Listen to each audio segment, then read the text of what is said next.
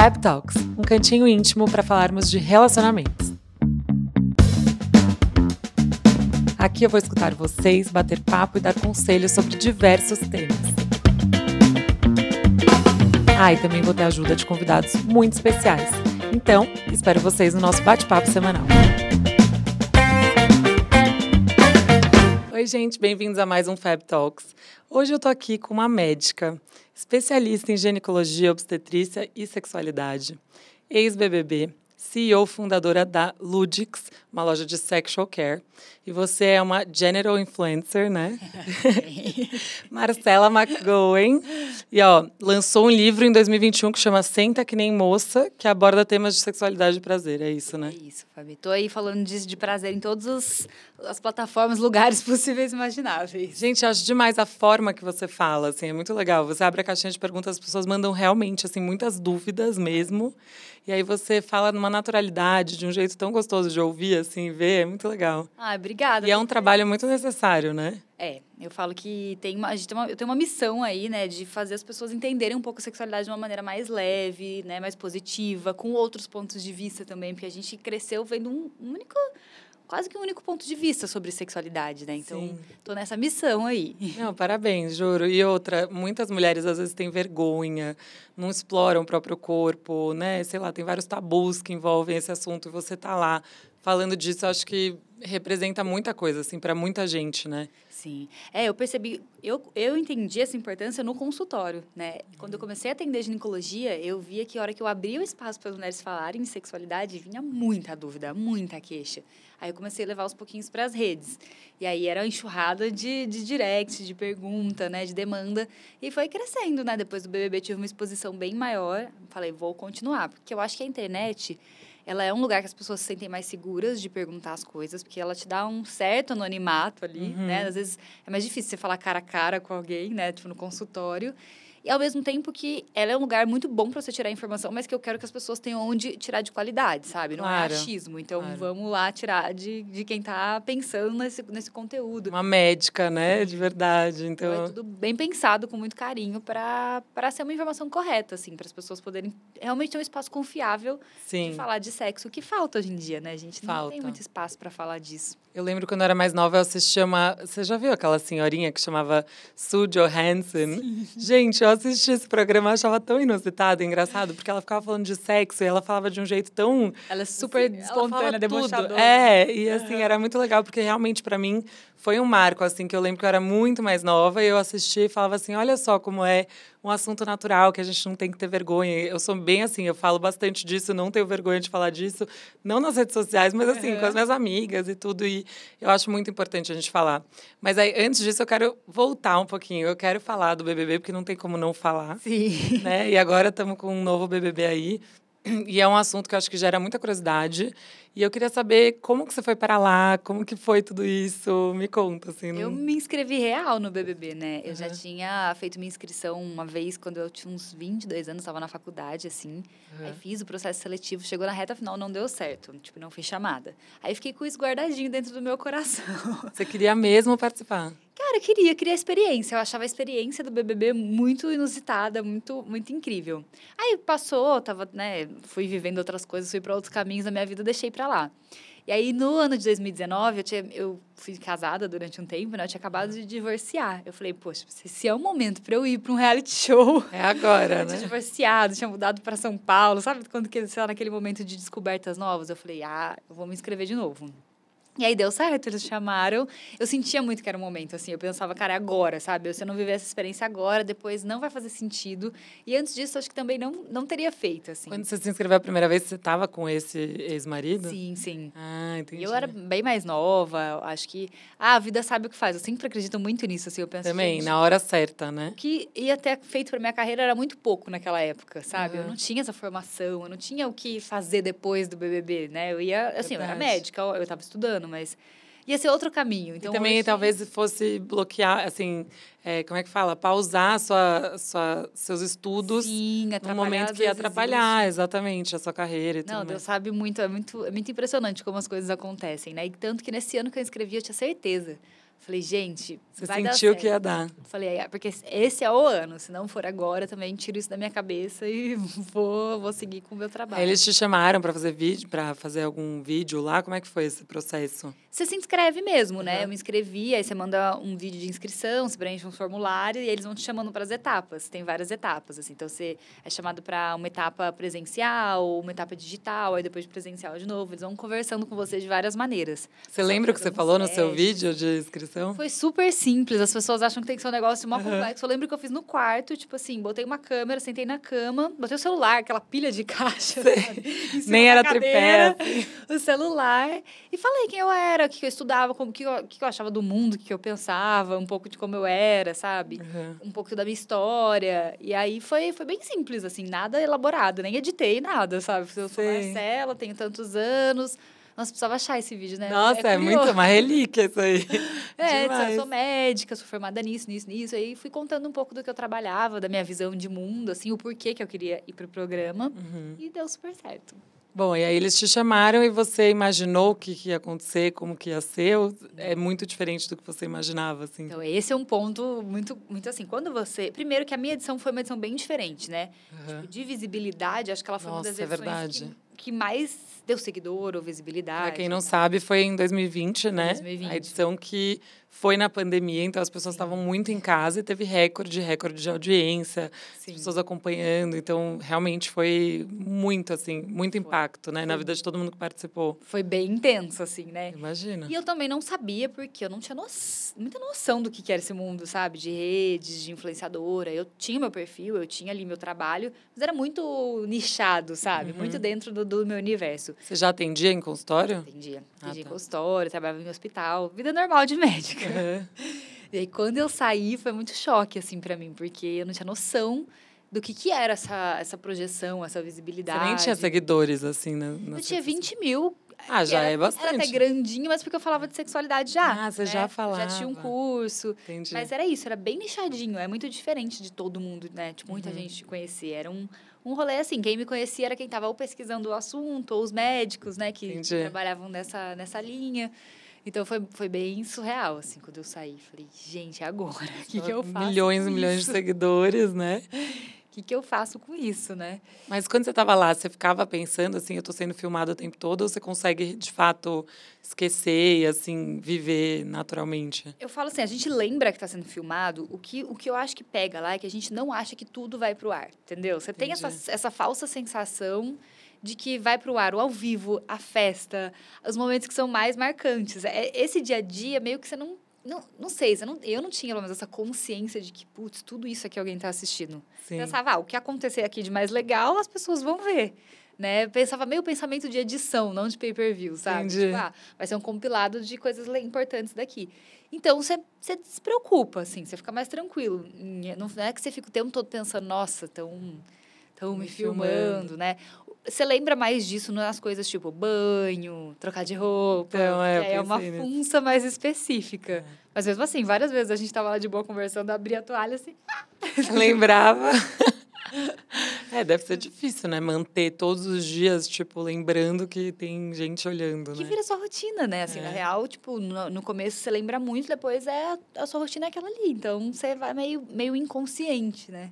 Mas aí, quando você foi, que você tinha acabado de se separar e tudo mais, você falou, agora é a hora, tal, você já tinha colocado na sua cabeça que estava aberta para algum tipo de relacionamento? Ou você falou, ai, não sei, como é que você foi, como é que foi com a sua cabeça, assim, isso? Eu tava numa fase terrível, né? Eu fui bem sagitariana, assim. Falei, olha, gente, é o seguinte, eu não queria beijar na boca, só que eu sei que isso vai acontecer. Você, fala, você pensou Falei isso? na, na entrevista, eu falei, Ai, eu, eu sei que isso vai acontecer, então já vou até precaver minha hipocrisia aqui, porque eu acho super errado beijar na boca dentro de reality show, mas provavelmente farei. Que engraçado. Mas fui bem, bem tranquila, bem aberta, assim, é, para viver. Curiosamente, assim, até lá, né, eu nunca tinha falado sobre minha bissexualidade, É, então, eu ia te perguntar isso também. tipo, e- pra ninguém, assim. Mas um nem rolê- pros seus pais? Não, pros meus pais Ah, tá. sim, mas, tipo, publicamente não. Quem sabia eram os meus pais, é, as algumas pessoas que eu já tinha me relacionado, né, nem Uhum. todas, e uns amigos muito, muito próximos, assim, era uma coisa muito, muito minha. Uhum. Porque eu tinha muito medo de como isso repercutiria na minha profissão, principalmente. Né? Entendi. Por trabalhar diretamente com mulheres, então ficava nessa, né? Tipo, pô, será que as pessoas vão ficar desconfortáveis de passar num atendimento? Bissexualidade não é um, uma coisa super compreensível na cabeça das pessoas, Uhum. né? Vai sendo associada com promiscuidade, às vezes. Então, eu nunca consegui falar disso. Uhum. Era sempre um segredinho. Era meio que um tabu com você mesma. Era, assim. não, era bem, era bem pesado, assim, eu não falava, não. Então, quando eu fui, eu fui muito assim, não, mulher eu não vou beijar. Aham. Porque eu pensava que eu ia sair de lá e ia voltar pra minha vida normal, sabe? Pensei, Uhum. tipo, ah, vou sair de lá, vou ter mais seguidores. Vai ser uma experiência. É, não, mas nem, nem pensava, tipo, dá pra viver de internet. Eu nem sabia o que que era isso, sabe? Entendi. Pensava, não, vou sair de lá, eu vou, vou voltar pro consultório, só que agora eu vou ter um monte de gente sabendo que eu sou médica, então eu vou ter um monte de paciente. E aí, eu não queria falar nem lá, assim, eu nem sei, eu acho que eu falei numa conversa meio aleatória, e daí fiquei super arrependida depois, mas eu fui pensando, não, menina, não, não veja mulheres, por favor, em rede nacional, porque você vai destruir sua carreira. Então, eu fui meio, mais ou menos aberta, né, fui aberta, tipo, a me relacionar, mas até aquele momento, eu não considerava me relacionar com mulheres. assim. Sim. E aí você, quando você começou lá com o Daniel, enfim, como que foi isso assim para você? Você sente, você se arrepende de alguma coisa? O que que você sente? é, Cara- você sente que te atrapalhou de certa forma? Ah, eu acho que sim, né? Eu sempre falo isso, assim. Na verdade, realmente, eu acho que casal dentro de um game é muito complexo, assim.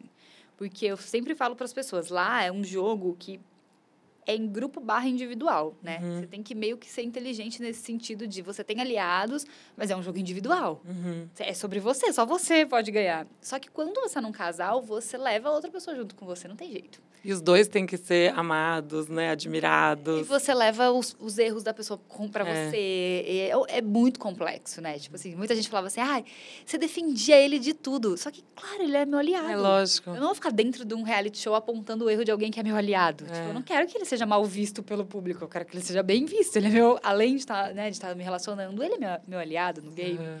Então, é, tinha um pouco disso, assim. Hoje, se eu fosse para algum reality, sem dúvidas, essa estratégia de, de, ah, de relacionamento seria mais, mais bem pensada. Quando eu fui pro BBB, não tinha noção de nada, Fabi, sendo muito sincera, assim. Nunca, eu, eu assistia super... Só, só assistia o BBB Programa no ar, né? TV no ar, Uhum. não acompanhava Twitter, então eu não sabia desses, dessas estratégias, desse pensamento, de como funcionava, como as pessoas enxergavam. Eu tinha a minha visão de Sim. reality, que era tipo, eu achava super legal ver o povo se divertindo e era Uhum. isso. Então, quando eu fui, tudo que eu fiz foi muito coraçãozão mesmo, assim, sabe? Tava Zero 100% estratégico. você, você não tava calculando seus passos, né? Zero estratégico. Aí, tipo, aí tá o erro, sabe? Porque é um game, é muito bom que você vá traçando estratégias, ou entendendo, pelo menos, é, o que o que é legal dentro do jogo, sabe? Porque é isso, assim. Você pode de coração também, só que você vai se... Você vai Pode se levar dar mal, é. ali, você vai se dar mal. Você se expõe bastante, né? Se você não, você não tem estratégia. Mas aí também tem essa coisa de. Tem gente que faz um casal, forma um casal que vira.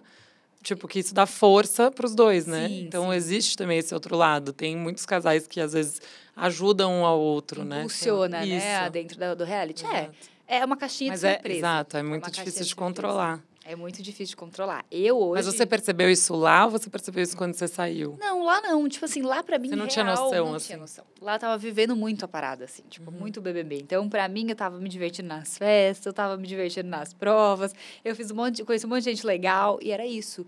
Então, o que me faltou indo pro BBB foi... Eu fui muito pela experiência, Uhum. tipo, muito mesmo, assim. Mais do que ganhar, mais de qualquer coisa, eu queria viver um reality show. Tipo, Uhum. o que, que é ficar trancada numa casa, um experimento social doido desse?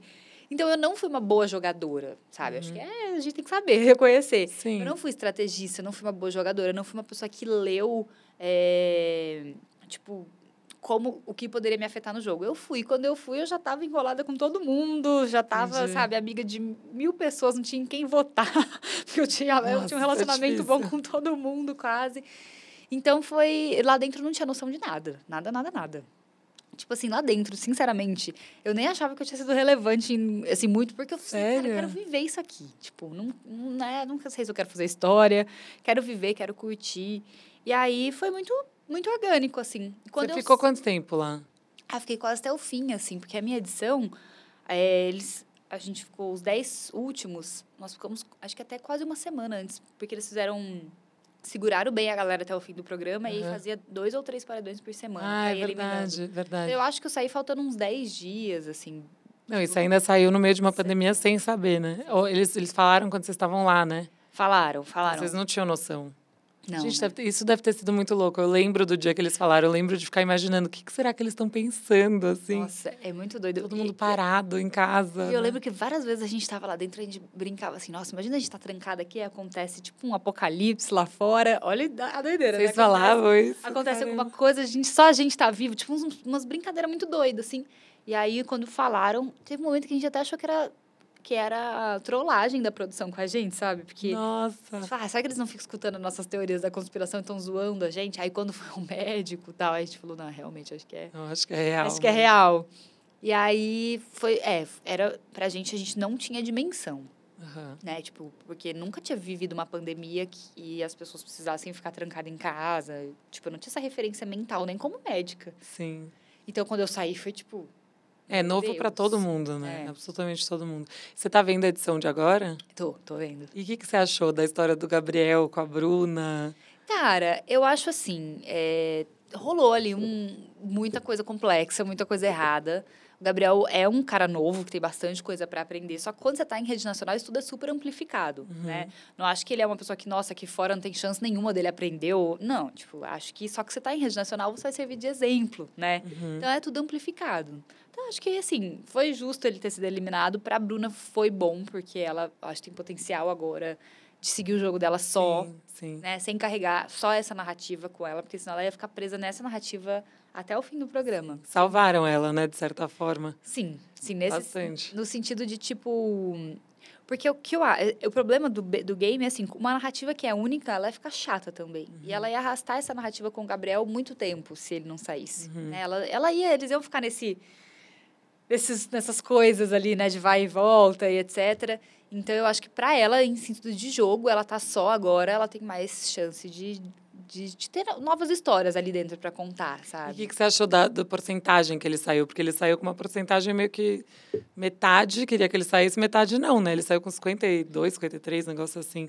Eu vou te dizer que eu achei baixa, sendo também, muito sincera. também. Eu sou super contra a cultura de cancelamento no sentido de, tipo, eu não acho que a gente tem que massacrar ninguém e não dar a Lógico. oportunidade de ninguém melhorar. Evoluir, né? Mas, quando eu olho, tipo, ano passado, Jade saiu com sei lá quantos por cento por nada. A menina não fez nada. Jogou, o povo não gostou do jogo dela, rejeição. Né? Então, tipo assim, eu acho que é um, bem um reflexo de como os homens da nossa sociedade, né? Principalmente homens brancos, padrão, igual o Gabriel, Uhum. rola uma passada de plano gigante para eles, né? Sim. Assim, eles podem fazer mais as coisas e serem desculpados pela sociedade muito mais rápido. Uhum. Né? Então, assim, não é, como eu falei, não é sobre achar que ele tem que ficar pagando isso eternamente. Não é, mas, tipo assim, dentro de um game, você tem atitudes que você vai julgar ali. A dele, claramente, não foi uma atitude legal. Uhum. E ele saiu com uma aprovação até bem maior do que pessoas que não fizeram nada. Também achei. Eu fiquei impressionada com isso, na verdade.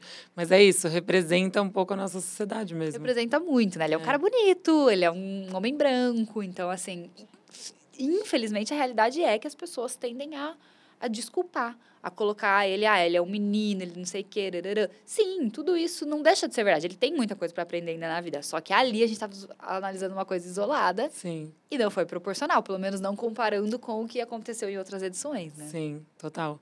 E você mantém contato com o pessoal? Mantenho. É, vocês ficaram amigos de verdade, assim. Sim, nossa edição a gente ficou muito unido no pós, assim.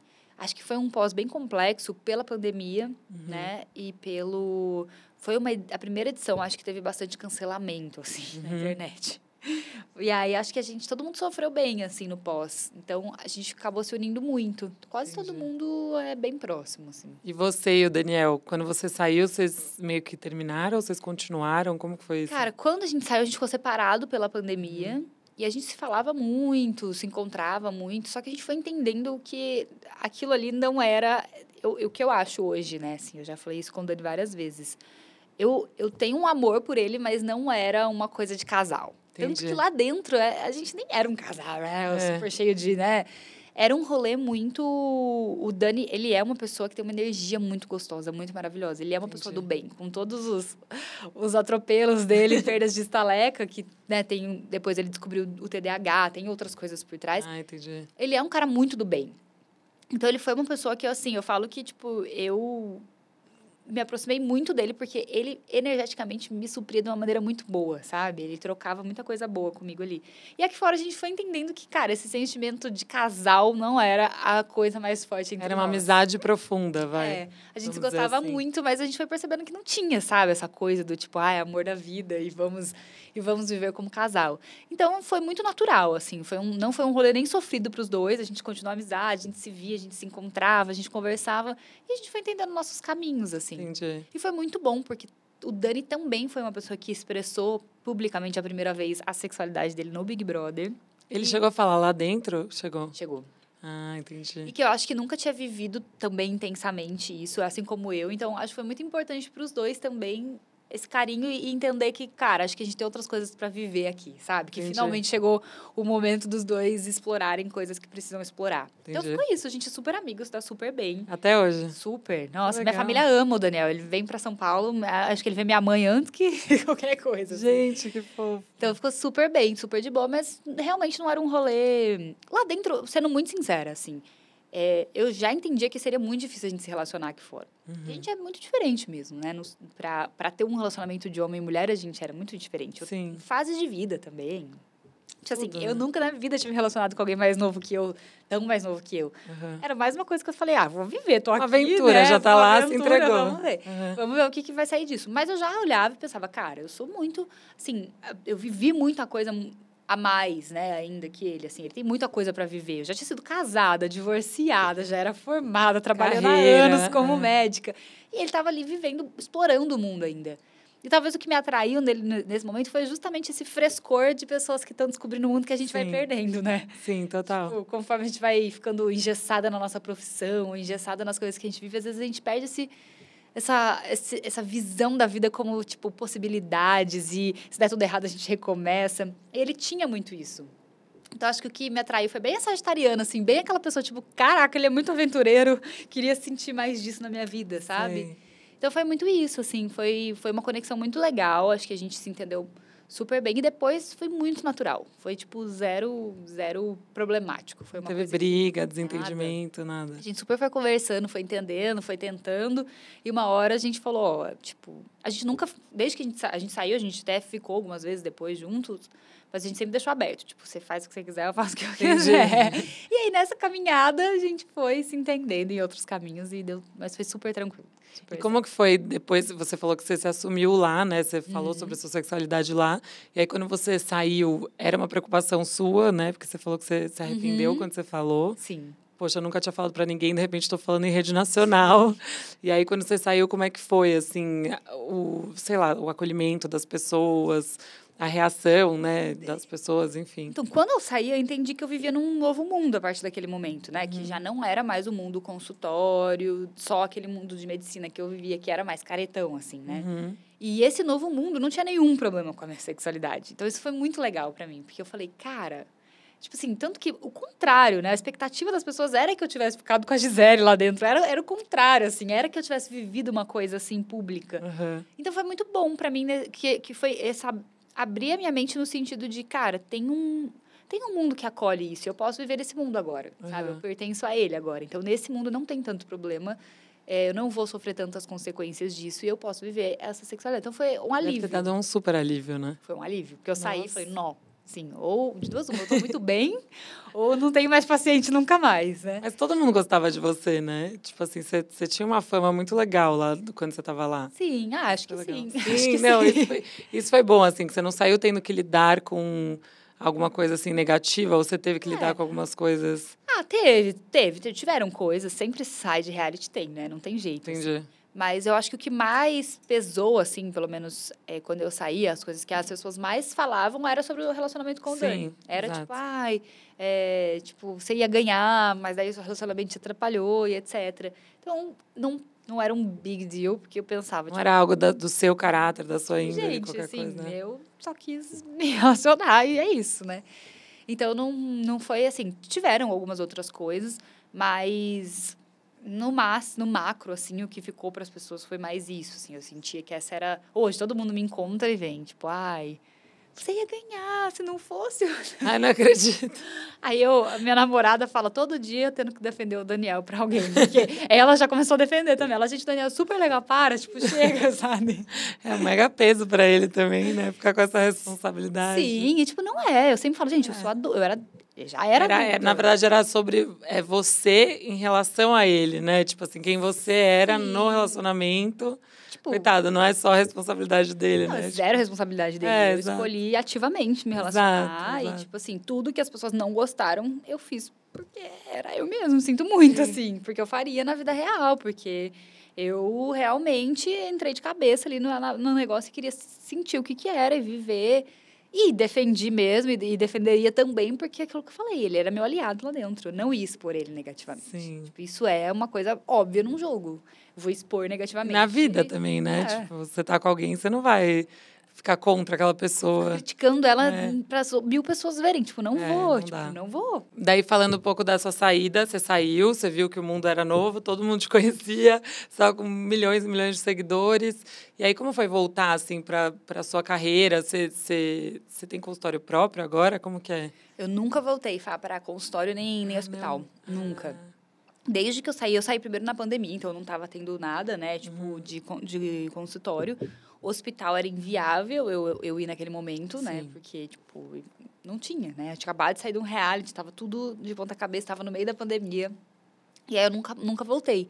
E aí eu fui encontrando nesse tempo de pandemia outros lugares para exercer. Então eu escrevi o livro, Entendi. fui trabalhando com comunicação, fui trabalhando nas redes, né? Então nunca mais eu voltei a atender é, um a um, assim, consultório. Fiquei sempre dentro da área de comunicação mesmo. É porque, queira ou não, acaba sendo irresistível também, né? Porque a gente se apaixona, né? Você ter essa ligação com os seguidores e tudo mais, é muito gostoso de trabalhar.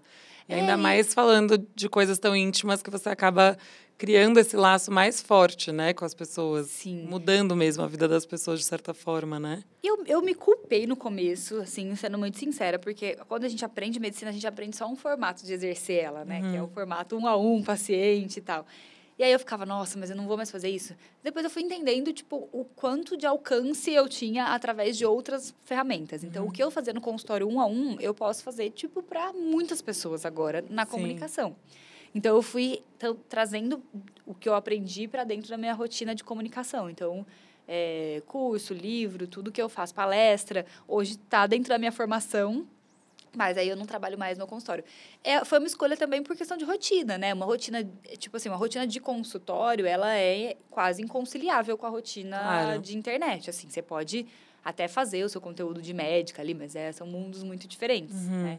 E essa rotina de consultório exige uma dedicação 100%, ainda mais na minha área, que é tipo obstetrícia. Eu preciso ficar Você fazia parto, Sim, tudo? sim. Caramba, que legal. preciso ficar 100% por elas. Então eu vi que não era essa disponibilidade agora que não era onde eu queria estar, onde eu me sentia Uhum. mais confortável de estar naquele momento, né? Então, até hoje, pelo menos, eu fiquei nessa área de comunicação. Então foi muito legal aliar as coisas e entender um novo espaço assim para para ocupar, sabe? Tipo, E trazer as informações que você já perder. trazia, mas para um público muito maior, né? Sim. O que, que fala no seu livro, assim? O meu livro, ele é basicamente um resumo de tudo que eu falava em consultório para minhas pacientes, né? Uhum. Então, eu peguei as principais dúvidas para que elas me traziam sobre sexualidade. Eu falo muito assim, que a gente faz, chegou num ponto da vida, principalmente mulheres de 30 anos, da nossa idade, 20 e poucos, que a gente teve pouquíssima educação sexual, tipo, pouquíssimo conhecimento. Então, a gente chega adulta sem saber o básico, assim. As mulheres chegavam no meu consultório sem saber o básico do básico. E aí eu não sabia também. Sendo muito honesta, eu falo para falava para meus pacientes, não é que eu nasci, tipo, desde os oito anos eu sei tudo de sexualidade. Claro. Eu também cheguei aos vinte e tantos e olhei e falei, cara, nossa, não sei nada. Tipo, Eu conheço gente que não, nunca se olhou lá embaixo, assim, não se olhou no espelho lá embaixo. tem É muito. muito doido isso. A pessoa, tipo, não, não se conhece, assim, de fato, né? Eu tinha essa rotina nas minhas consultas de deixar um espelhinho para as meninas verem o exame ginecológico, Uhum. para ver como é, né, seu corpo. Muita gente falava, não, não, não, não, não quero ver, não quero olhar, não quero. não Caramba! A minha ginecologista fazia isso também, eu achava demais. quero. Sim. Porque é isso, é para você se conhecer intimamente antes de qualquer coisa, né? Antes de outra Você saber pessoa. como você é, né? Assim, Lógico. o básico, né? E as E pessoas já têm aí- vergonha disso, né? Tudo, muita resistência. E aí, É. que, que tipo de dúvidas que tem no livro, assim? Aí lá eu fiz um compiladão de tudo. Desde começa com anatomia, sabe? Começa com história da sexualidade, por que, que a gente chegou nesse ponto da vida que a gente é tão travada para entender. Aí a gente passa por anatomia e vai para capítulos tipo orgasmo, uhum. desejo, libido, é, aí eu falo de anticoncepção, infecção sexualmente transmissível, essa parte técnica tem também. E aí tem outras partes, tipo fantasia sexual, pornografia, toda essa discussão da sexualidade. E essa sua história com a sexualidade, de você ser bissexual, você descobriu com quantos anos? Como que foi isso? Ah, eu sempre soube, né? Na adolescência eu sempre soube que eu me interessava e que, na verdade, para mim era muito confuso, porque não é que eu eu tinha uma clareza. Era só que, tipo assim, não fazia diferença nenhuma. Mesma coisa ah, que eu entendi. sentia por um, pelos meninos, eu sentia pelas meninas. Então era um negócio meio, tipo, não, não Deve ser clareza. difícil, né? Porque você, a sociedade mesmo faz a gente se rotular, né? De certa forma. E aí você, quando você é nova ainda, ter que se colocar numa caixinha que você não consegue se colocar deve ser muito difícil. Eu nem sabia, não sabia nem que existia bissexualidade. Então, tipo, quando eu era muito nova, eu pensava assim, nossa, eu pensava que eu era, tipo, muito terrível, sabe? Eu falava, gente, eu não, eu não, sei, acho que sou muito safada, muito terrível. Uhum. Porque para mim tanto faz, eu ficaria com qualquer uma dessas pessoas e tal. E aí, claro, eu fui por um caminho de meio heterossexualidade compulsória, né? Fui uhum. ali, tipo, meus primeiros, meus primeiros envolvimentos foram com homens fui trilhando esse caminho até lá, tipo, quando eu estava no colegial, mas ali eu, eu comecei a experimentar coisas uhum. diferentes, assim. E aí foi, eu tive alguns relacionamentos, mas eles foram todos muito escondidos, muito, muito breve, sabe? Nunca consegui ter uma relação que eu assumia uma mulher. Então era um negócio, era até curioso, assim, porque eu fazia, um, eu, eu tinha um padrão que hoje eu consigo identificar depois de muita terapia, né? Que eu ficava solteira, aí eu via que eu queria ficar com mulheres. Aí eu começava a ficar com mulheres, aí eu ficava com muito medo das pessoas descobrirem. Daí que eu fazia, eu arrumava um, um namoro com algum homem. Ah, eu sempre entendi. tava namorando algum homem, sabe? Eu ia de namoro em namoro, assim. Aí durava um mês esse namoro, porque eu começava o namoro só porque eu queria, tipo, me livrar da possibilidade de alguém a descobrir. E eu ficava um mês com o povo falava, o que eu tô fazendo nesse namoro aqui? Terminava. Namoro aleatório, assim. Super. Eu tive vários namoros, tipo assim, super aleatórios. E várias vezes também de términos e voltando para relacionamentos que nem eram legais, só para Nessa época você não namorava mulheres, você só ficava. Só... Ah, eu tive alguns namoricos, mas eram coisas muito escondidas, assim. Entendi. Muito, muito, muito. Tipo, ninguém sabia, só ela, eu e eles. Era isso, sabe? Entendi. Mas foi, foi super. E não existe uma preferência, assim. Cara, para mim não. não hoje em dia, assim, eu falo que o que, que, acontece? É, hoje eu prefiro minha mulher, né? É lógico. Mas não só isso, assim. Hoje eu acho que relacionar com homens é muito difícil, sabe? Uhum. Porque tipo, os homens estão precisando dar um upgrade no, no, sistema ali. Vamos, vamos falar a verdade, Sim, assim, é. né? Então, hoje, de conversa, sabe? De, de, de envolvimento, eu prefiro mulheres, nesse Entendi. sentido de parceria, de conversa, de envolvimento, de. Porque eu acho que os homens trazem com eles uns conceitos, não todos, mas a grande maioria, uns uhum. conceitos muito complexos sobre relacionamento. Uhum. Então, sempre aquele jogo, aquele medo de envolver, né? Você fala, se você é meramente intensa, o cara acha que você tá, tipo, desesperada, quer fugir. Uhum. Né? É um negócio que eu já não tenho muita paciência. Então, eu falo assim, já que a gente fala que sexualidade não é escolha, mas como eu sendo uma pessoa bissexual, eu tenho a escolha, eu, de envolvimento, eu, eu prefiro mulheres. Mas você tem atração por homens, assim como mulheres, no mesmo nível? Sim, em relação à atração, Entendi. sempre foi, tipo, sempre foi uma coisa muito... Eu bloqueava, óbvio, né? Tipo, tentava não, não, não ter isso por mulheres sempre, mas sempre foi... para mim, era muito, muito doido, assim. Por isso que eu entendo tão bem a, sex, a sexualidade, porque, assim, não é que, é um, que era uma... Tipo, não existia, sabe? Não é que eu, eu claramente falava, ah, não homem e mulher. Tipo, eu, eu não, tipo, não, pra mim era igual. Tipo, eu olhava as pessoas e pensava, gente, eu sinto a mesma coisa, sabe? Eu não sei diferenciar isso. Sinto a mesma coisa. Deve ser muito louco, né? É. Eu não consigo imaginar, mas deve ser, deve ser bem, bem difícil no começo, depois que você se liberta, é, vira uma coisa de mil possibilidades também, né? Não, depois que eu falei no Big Brother... É uma vantagem. Que foi, não... sim, a melhor coisa da minha vida, né? Porque depois que eu não falei, tem limite, foi tipo assim, é isso, sabe? Agora, é. pessoas, oi pessoas, tô aí. e aí, foi muito bom pra mim, assim, foi muito legal. Foi muito legal pra mim, porque quanto mais a gente é fiel a gente, se liberta, né? E, e pode ser a gente melhor a gente é em qualquer relacionamento que a gente vai ter, né? Então foi muito importante para mim também ter saído do armário. Acho que nada, como eu te falei, nada é por acaso e super foi o momento da minha vida perfeito que não ia me, me atrapalhar tanto depois, não ia ter consequências, né, que eu tinha tanto medo de colher só trabalhando num consultório lá no interior, uhum. né? Então, foi muito muito foi muito certeiro assim o momento da minha vida. E foi super importante assim. Que legal. Muito bom. E hoje eu tô assim no melhor relacionamento que eu já tive só que graças a também eu ter vivido tudo isso né? Claro. eu ter encontrado ela no momento em que eu tô muito tranquila com a minha sexualidade também porque senão eu só ia fazer a bicha sofrer. É verdade. E as pessoas que te conheciam lá do interior tudo mais quando você saiu é, mudaram em relação a você ou estavam normais? Teve gente que veio grudar sem que nunca falou com você e de repente veio. Eu fico imaginando que isso deve acontecer também, não? Ó, oh, assim, eu, como eu tinha divorciado um pouquinho antes, isso, essa mudança já tinha acontecido. Entendi. Assim, e eu falo para as pessoas, experimente se divorciar numa cidade do interior para você ver o que é conhecer as, as pessoas, pessoas que são, estão ao seu redor. Então, assim, as pessoas já tinham mudado muito comigo quem gostava mesmo de mim já, já tinha feito a escolha de, de seguir sendo meu amigo e quem era duvidoso na minha vida já tinha ido embora, sabe? Já, já tinha sido um momento que isso tinha rolado. Então, até que não teve tanto, assim. Quando eu saí do BBB, meio que as pessoas que eu esperava já estavam lá por mim e as outras pessoas conseguiam distantes, assim. Sim. Teve uma ou outra pessoa, mas, mas não foi o padrão, assim, não. Muita gente grudar, não teve tanto isso, Ai, não. que bom. Até porque eu tinha vindo embora também, né? Então, a minha...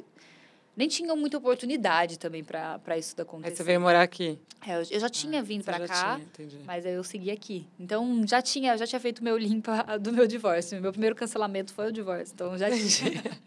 Essa mudança já aconteceu, né? Já aconteceu. que legal. Tem alguma pergunta?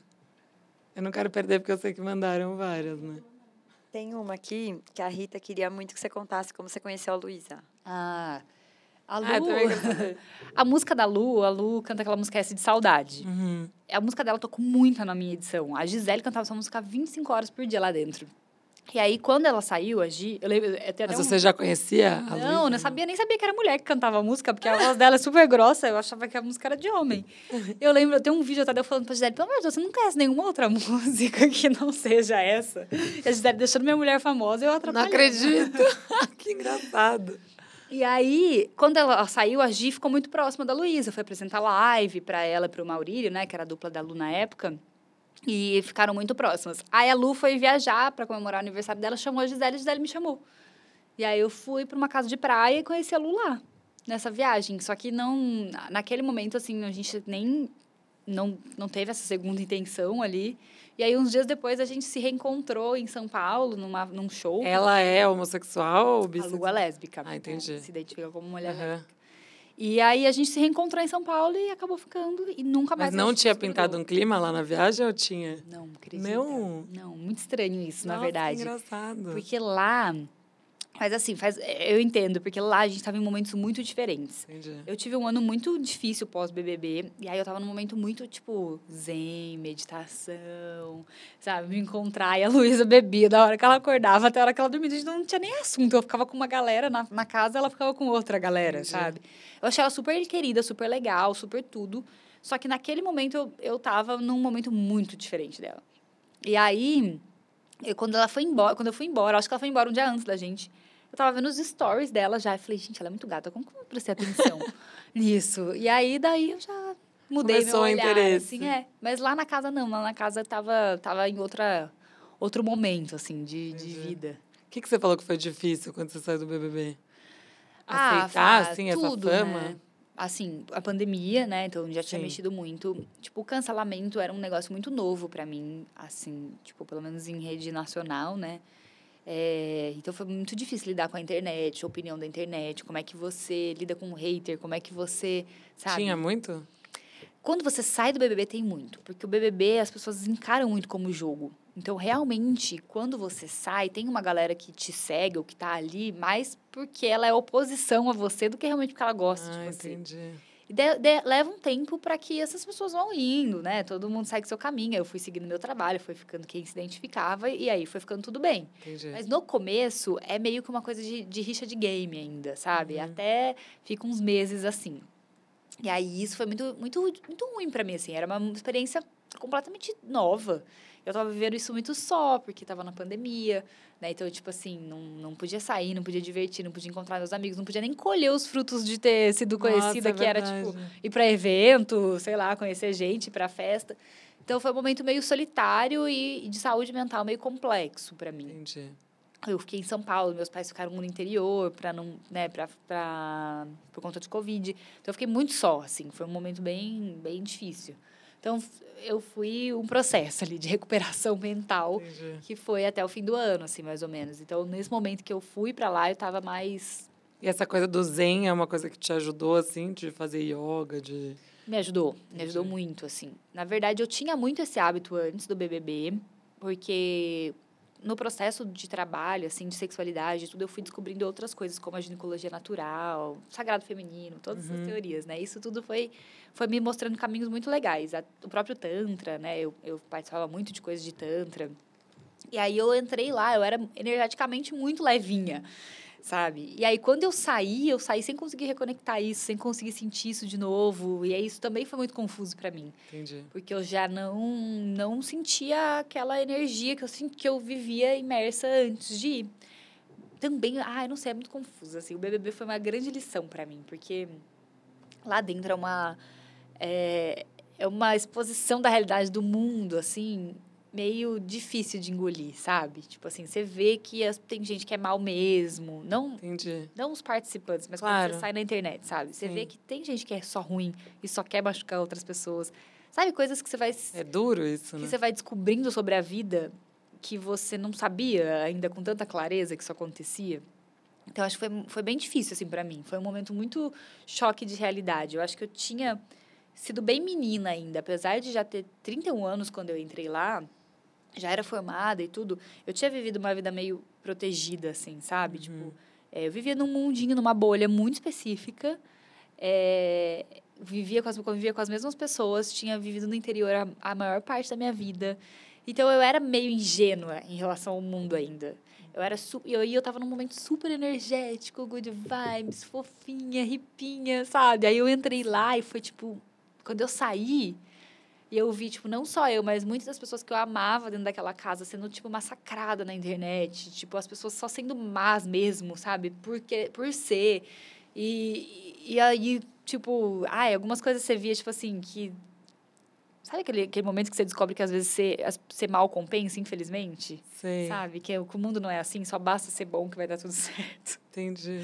Foi meio que esse momento pra mim, assim, às vezes também foi um entendimento, tipo assim, nem sempre ser bom vai, vai dar certo, porque Tem gente que pisa no calo do outro e tem gente que não tá nem bem, aí, é. passa por cima e tá tudo bem. E tem gente que realmente é muito puro e, e se machuca pra caramba. Então foi bem complexo. Foi uma, um choque de realidade pra mim, assim. Eu acho que eu. Muito doido, porque eu, eu não achava que eu era tão menina até ir pra lá. E aí, quando eu saí, eu vi que eu era muito menina antes ainda. Que eu tinha. Tipo, eu era muito protegida do mundo. Então foi. Amadurecimento mesmo. Amadurecimento? Assim, não sei nem se é bom ou não. A minha irmã, ela até sempre fala pra mim, ah, eu sinto, eu sinto muita dor quando eu olho pra menina que você era. E, tipo, eu tenho muita dor de ver o que aconteceu, assim. Porque você era uma pessoa muito leve, muito, muito feliz com tudo. E que era muito bonitinho de ver acontecendo. Aham. Talvez não fosse durar pra sempre, mas era muito bonitinho de ver que você via o mundo daquele jeito mesmo que você falava pras pessoas. Aham. E aí, você vai apanhando e Meio poliana, assim. Meio poliana. E aí eu fui apanhando e aprendendo, tipo, que não era bem assim, sabe? Então eu passei uma fase meio É que eu acho que você ia aprender isso ao longo da vida. possível. E, e possivelmente foi um, um- Um adiantamento. Uma aceleração, assim, né? Sim. Foi um choque grande pra mim, assim, foi bem Nossa, grande. Imagina. Foi importante, porque aquela pessoa, aquela menina, talvez não chegaria em lugares porque ela precisava entender, não que ela precisa ser má, mas que ela precisa saber que ela, o que ela pode esperar das pessoas, sabe? Sim. Que não dá pra você esperar só o que você acha que você projeta no mundo, sei lá. Então foi, foi importante, assim, mas foi, du foi duro. Foi duro. Nossa, foi bem duro. Foi bem doloroso sair de lá, pra mim. E os, os- quais relacionamentos que você teve depois do BBB? Você teve só com a Luísa ou você teve mais relacionamentos? Não, que, que eu tive, que eu me relacionei assim, de namorar mesmo e assumir só a Lu. Né? Eh, no meio do caminho. Deixa abaixo, né? Mas assim, de relacionamento mesmo, de, de namorar só a Lu depois do BBB. Você recebeu muita paquera, assim, muita gente querendo te conhecer e tal? Cara, quando eu saí, muita mulher, né? Foi Muita assim, mulher. O mundo, eu falei, nossa, agora, agora sim, né? É, muita mulher, assim, muita mesmo. Muito mas- mais que homem? Muito assim? mais. Que doido isso. Muito né? mais do que homem. Eu acho que os homens ficaram meio com rancinho comigo no BBB. Entendi. no pós-BBB. Porque eu falava muito, brincava muito, né? Tipo, que eu... É meio de brincadeira, meio de verdade e tal. e aí...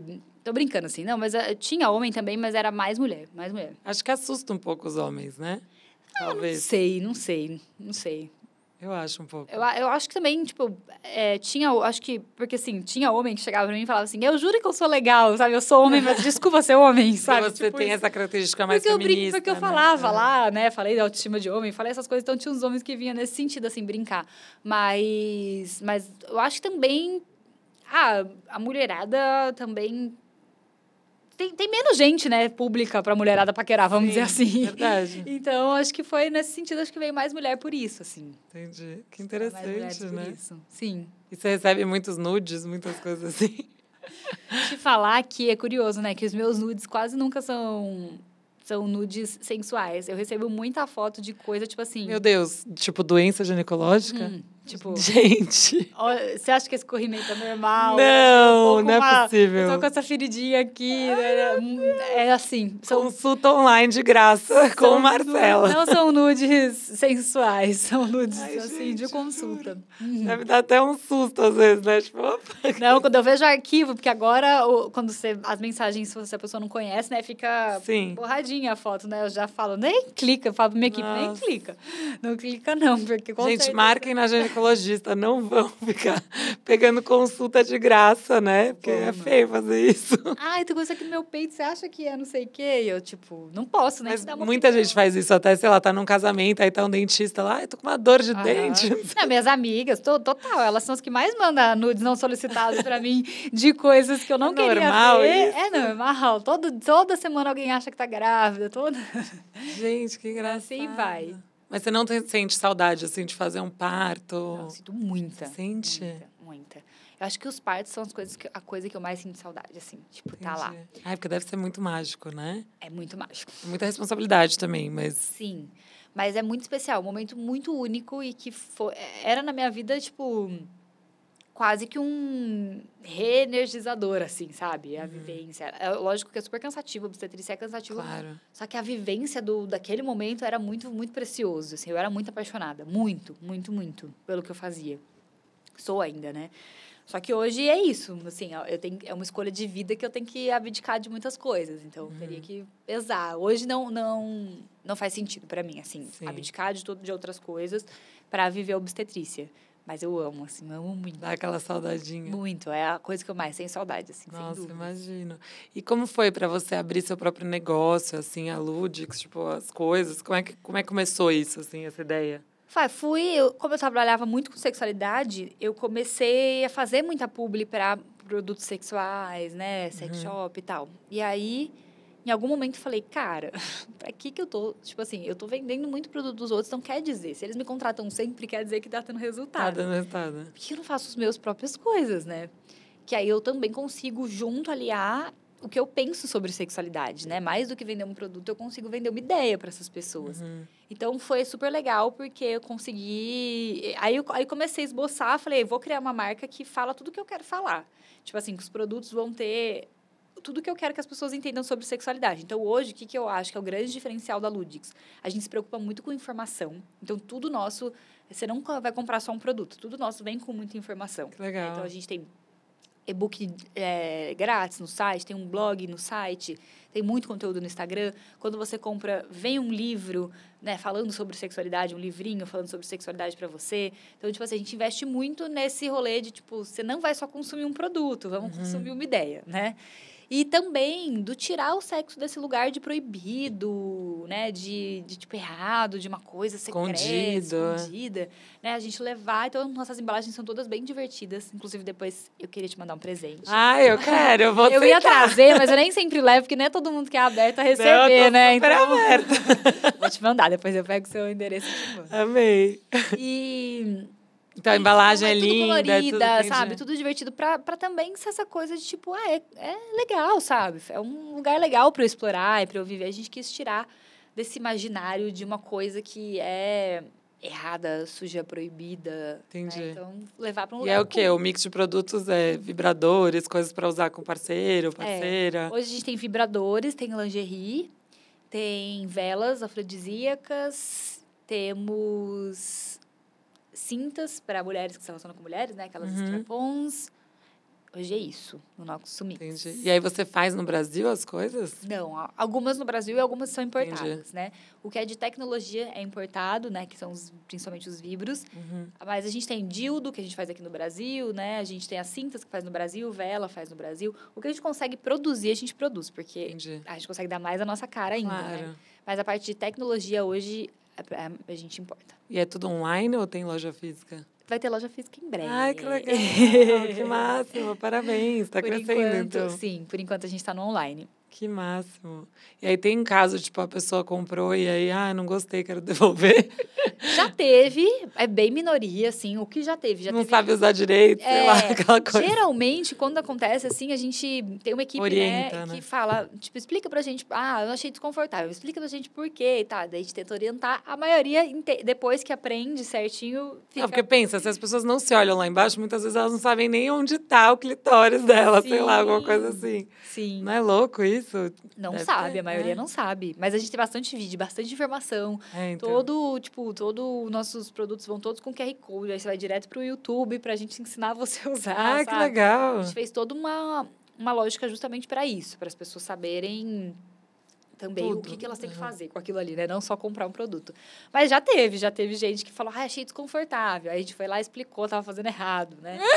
É, já teve gente que acha muito intenso, né? Tem, Entendi. ah, achei o estímulo muito intenso. Mas a maioria é só coisa positiva. Ai, que legal. assim, que a gente tem pouquíssimas queixas, assim, pouquíssimas Deve ser mesmo. legal ser, como é que fala? Controle de qualidade, não, é teste. A pessoa ah, que testa sim. os produtos. Sou eu, É Luísa!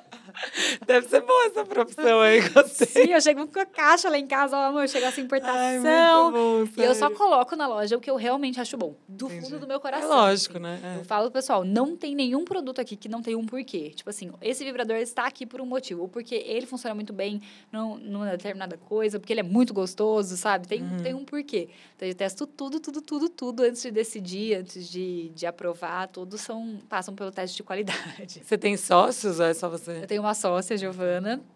Eu falo que ela é minha cota hétero, porque daí ela testa também com o ponto de vista dela, no relacionamento dela Tem que ter também, né? claro. E aí é legal, porque a gente testa com visões muito diferentes, né? Assim. Sim. Ai, que máximo, Sim. gente, que orgulho. E aí, batem mais? Sim, a gente tem uma bem nessa pegada, que é uma dúvida com É. o produto. Vou pôr aqui a Júlia mandou um Tá. áudio. Má, deixa eu te perguntar. Eu já tentei usar o sugador de clitóris algumas vezes, mas eu não consigo achar bom. Será que eu tô usando errado? Porque eu já vi muita gente falando que é muito bom, que é incrível, mas quando eu uso eu sinto que fica. é, não sei, parece que não, não pega tudo, fica meio esquisito. Será que tem que usar com lubrificante? Será que eu tô fazendo alguma coisa errada? Ju, seguinte, realmente cada pessoa gosta de um estímulo diferente. Isso é bem importante de falar, assim, porque muita gente também se sente quebrada. Ah, eu comprei o vibrador, mas não, sei lá, não Todo mundo fala e o meu É, não aí o deu, meu não né? foi. Então, ó, o sugador não é todo mundo realmente que gosta, embora ele seja, ele te- tá aí nos tops de vibradores que as mulheres mais gostam, Uhum. não é todo mundo que gosta tanto do estímulo. Primeiro porque cada pessoa tem um tamanho de clitóris, uma exposição Hum. de clitóris. Então, se, a- se as pessoas têm o clitóris muito exposto, às vezes elas têm muita sensibilidade e o sugador incomoda. Ou se está muito cobertinho, às vezes ela não sente tanto. Então, assim, Ju, se você não sente tanto, minhas duas dicas. Põe lubrificante e, às vezes, você puxa um pouquinho a sua vulva para cima, para o seu clitóris ficar um pouquinho mais exposto e caber mais certinho dentro do bocal do sugador. Isso pode te ajudar a melhorar a sensação. Mas se você não gostar, tá tudo bem também, assim. Acho que é muito sobre sentindo que É funciona. verdade. Eu não tinha pensado nisso, que depende da anatomia da pessoa mesmo. Sim, é, eu acho que do estímulo que você gosta mesmo, né? É. Porque o sugador, ele faz um estímulo específico, assim. É. Então, às vezes a pessoa não gosta daquela sensação, ela vai preferir vibração, ou ela vai preferir pulsação, E tem lá. vários que são dos dois, né? Tem um lado que é de um jeito, o lado que é de outro. Sim, a gente tem o, o nosso campeão de vendas, ele chama Lecli. Ele tem as três coisas, ele suga, vibra e ele tem um, um negócio que é pulsação, que é tipo, Gente, eu quero esse. ele que eu então. vou mandar pra você. Com toda eu certeza, é ele. Campeão de vendas. Ele tem a. Não, ele é um, é um produto que eu falo, a gente não precisa nem anunciar. É muito doido o tanto que ele vende. Acho que só do povo Jura? ler as reviews no site o povo compra, porque a gente Entendi. compra ele bota na loja, daí dá, dá 20 dias, a, a, a Mayara, a Mike que trabalha comigo, fala, Má, o Blake já tá acabando. Eu falo, eu nem anunciei ele, eu nem anunciei que ele voltou. Mas ele Que é- legal, que bênção. ele é babado, vou te mandar ele. E ele- isso é legal, os que tem várias funções, é legal pra quem não tem nenhum, porque é, É. isso, você vai descobrir o que, que, que, que rola melhor pra você, né? Aham. Qual estímulo funciona melhor pro seu corpo, assim. Mas é importante também ela, ela entender que não tem problema, né? Nenhum. Se você não assim. gostar de um jeito, É muito pessoal, outro. assim, é muito pessoal. É. Você pode testar coisas pra ver se. Assim como tem sentido. gente que tem mais orgasmo na penetração, tem gente que tem mais orgasmo na preliminar, não Ixi, tem, não tem regra, né? É, assim, a gente sabe que, as, em geral, né, as pessoas têm mais orgasmo com estímulo externo. Uhum. Mais de 70%, assim, é mais externo mesmo, mais no clitóris, na vulva. Uhum. Mas tem quem tem com penetração. Orgasmo, na real, ele pode ser de qualquer maneira, assim, É. né? A gente pode despertar ele de vários estímulos diferentes. É muito sobre descobrir o que funciona pra gente. É aí que tá a Sim. chave. Que as pessoas E têm... tá muito ligado com a mente também, né? Muito, Muito. muito, muito, Com a muito. cabeça, assim. Muito. Você tem, se você tiver, você pode ter o estímulo mais gostoso do mundo. Se você tiver bloqueada mentalmente, com medo, insegura, é, tensa, pensando na lista de compra da, da semana, você não vai gozar. Tipo, não É, tem como. é. Seu cérebro precisa ler essa, essa informação que chega do corpo, Verdade. interpretar ela como positiva e prazerosa e devolver ela como positiva e prazerosa, né? Então, aqui o cérebro, na verdade, é o grande protagonista do orgasmo. Eu tinha uma amiga uma vez que fala, falou, a gente estava no almoço de amigas, assim, ela falou, ah, eu, eu tenho 20, 30 orgasmos por trans, assim. Daí a gente, assim, como assim? Não tô entendendo. 20, 30? Aí Ela, é, tal. Daí, tipo, a gente foi perguntando, mas peraí, o que que você, que que você considera um orgasmo, né? Aham. Ela, ai, sabe, tipo, quando dá aqueles choquinhos e tal, daí a gente, assim, mas...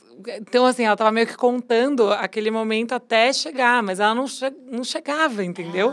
E ela tava achando que ela tinha vários. Ela Que, tinha na verdade, ela é, que era as sensações que dão antes, né? Aham. Aí a gente falou, nossa, mas será que você não tem que insistir um pouco mais e para finalmente chegar Ela lá? tava deixando baixar e voltar Isso, o pico, assim, era né? isso. Ô. Olha que louco Não, é bom também, pode ser bom também. Sim, né? mas não é, né? Tipo, é aquela coisa, é difícil, assim. É por isso que a gente tem que conversar, porque ela chegou e falou: Nossa, será então que na verdade não é? Daí a gente. É, tá esquisito esse negócio, que É, assim, porque, 20, assim, 30 e não ficar sensível, e tá, sabe? Tipo, 20 orgasmos, Gente. na verdade, você vai dormir uma semana depois, né? De serotonina. no- do- nossa, imagina o tanto que corpo morrendo, relaxa. né? Depois. Morrendo. Mas assim, tem até gente que tem vários mesmo, né? É. Uma vez só, mas 20 eu acho realmente que é, que é Não, muito, eu acho que assim. ter vários de uma vez só, assim, com vibrador é mais fácil, né? Tipo, Sim. na hora da transa, não sei o quê. Chega uma hora que, assim, nem o cara tá aguentando mais, nem, sei lá, tipo... eu Sim, fico sim. imaginando, aí a gente conversando, por, por isso que a gente fala, assim, que é muito importante conversar Não, com tem. pessoas que você confia, ou ver alguém que entende falando e tudo, porque é isso. Se, você, se ela não tivesse conversado, ela não ia ter, assim, a gente, ela ouviu um outro lado que ela falou, meu Deus, será? Aí ela foi lá experimentar e tentar outras formas para chegar nos finalmente mesmo, fazer- né? É, não, tem que falar, a gente tem que ter esse hábito de falar É, entre amigas e conversar para escutar a realidade também, né? É. Porque assim, às vezes quando a gente tem alguma coisa no sexo, a gente se- esse é o maior problema, assim, a gente se sente quebrada, isolada, que só acontece com a gente, Uhum. sabe? Tipo, falta de libido, uma coisa que, nossa, assim, eu abro caixinha, acho que é um dos assuntos que mais chega ali para mim. Todas essas pessoas sentem que esse problema é só com elas. uhum. E elas não sabem que, assim, milhares de pessoas me mandam por dia o mesmo problema. Então, assim, Tem uma questão hormonal até, né? Que, vários fatores, assim, né? Tipo, a libido é um negócio que, assim, é muita coisa para olhar. Uhum. Né? Mas, assim, as pessoas se sentem quebradas. Então, às vezes, quando você fala isso para outra pessoa, outra pessoa fala, eu também, pronto, você já não se sente mais sozinho no mundo, entendeu? A pessoa fala, cara, eu também. E aí, vocês vão atrás de soluções, né? Então, é super importante ter conversa sobre isso. Muito é, importante. muito, muito. A gente tem uma pergunta aqui dos bastidores, tá? A gente tem mais áudio, mas teve uma pessoa que quis muito fazer uma pergunta. Minha amiga quer saber? A minha perguntou? Ai, deixa eu ver se isso- Não é bem uma pergunta, é mais um tema que a gente levantou, eu e as minhas amigas, e até num geral, assim. É, homem sempre foi muito mais subestimado a gostar de sexo. Ah, não, homem é muito mais safado, homem gosta muito mais, mulher não gosta. E conversando com as minhas amigas e com outras pessoas, não é isso. A mulher acho que gosta muito mais, acho que mulher, só que a gente é muito menos estimulada. Então, ah, sei lá, comprei uma lingerie nova, passei da frente do cara e o cara tava lá no telefone e nem viu. Uhum. Então, acho que tem uma tendência as mulheres se revelarem mais e os homens estão ficando mais, entre essas, banana, porque a- as mulheres estão mais. Estão mais, tipo, se impondo ou mostrando que elas realmente gostam, ou os caras sempre foram assim, a gente que estava acostumada com muito pouco. É, eu acho assim. Olha que questionamento interessante. É muito bom isso, é um tema maravilhoso esse. Eu sempre falo assim, se- será que os homens gostam mais de sexo ou eles gostam mais do sexo que a gente faz pra eles? Por quê? Obviamente que se você fizesse um sexo que só serve pro meu prazer, eu ia gostar muito mais do que um sexo que eu fico fazendo pra agradar outra pessoa. Então, assim, tem o fator, homens são socializados para ser permitido, né, falar, gostar, pensar em sexo, e mulheres não são. Então, às vezes a gente cresce sem consciência, tipo, de que eu gosto de sexo. Muitas, muitas, muitas mulheres chegam na fase adulta, e elas não sabem o que, que elas de- o que, que elas desejam. Tipo assim, o que, que te dá tesão? Não sei. A maioria vai responder ser desejada. Quando ele, sabe, a maioria É. baseia o tesão delas no desejo do outro. Então, tipo assim, quando eu vejo que ele me deseja. Então, a gente aprendeu a ser objeto de desejo e não o sujeito desejante, Aham. sabe? Então, isso é um ponto muito que pesa muito, porque as mulheres acabam não sabendo que elas gostam de sexo ou não gostam de sexo, o que, que elas gostam, o que, que elas querem. Então, isso pega bastante. Segundo, o jeito que a gente faz sexo heterossexual é um jeito que favorece pessoas que têm pênis, favorece homens, né? Vou dizer homens aqui para ficar mais, mais simplista, mas assim, é, é um sexo pensado para o prazer deles. Anatomicamente é um sexo pensado que dá mais prazer. Por quê? Se só 20% das mulheres têm orgasmo com penetração e a minha transa toda é sobre penetração, 80% tá ficando sem, Entendi. sem resultado positivo. E se eu não tenho resultado positivo, claro que eu gosto menos da atividade do que você. Né? Tipo, quem gosta mais ah, de fazer o exercício na academia? Você ou seu personal? Com certeza o seu personal, que ganha, fica lá recebendo o bel prazer de receber o Sim. dinheiro e você tá ali suando e se lascando. Só que se você começar a ver resultado, ter prazer, ter, ter, ter liberação de hormônios, você também começa a gostar da- do rolê, sabe? Então é uma analogia pra gente entender que qualquer atividade que o nosso corpo faça que não tem retorno positivo, ele cansa em algum momento. Né? Ele fica de saco cheio. Porque Tipo, sexo demanda físico, emocional, né? Você, é uma disposição ali. Claro. Você, você tirar do seu dia a dia tempo da nossa agenda lotada. Aí eu vou fazer um rolê que não me, me retorna em nada. Eu não gosto. O cara goza lindão em três segundos.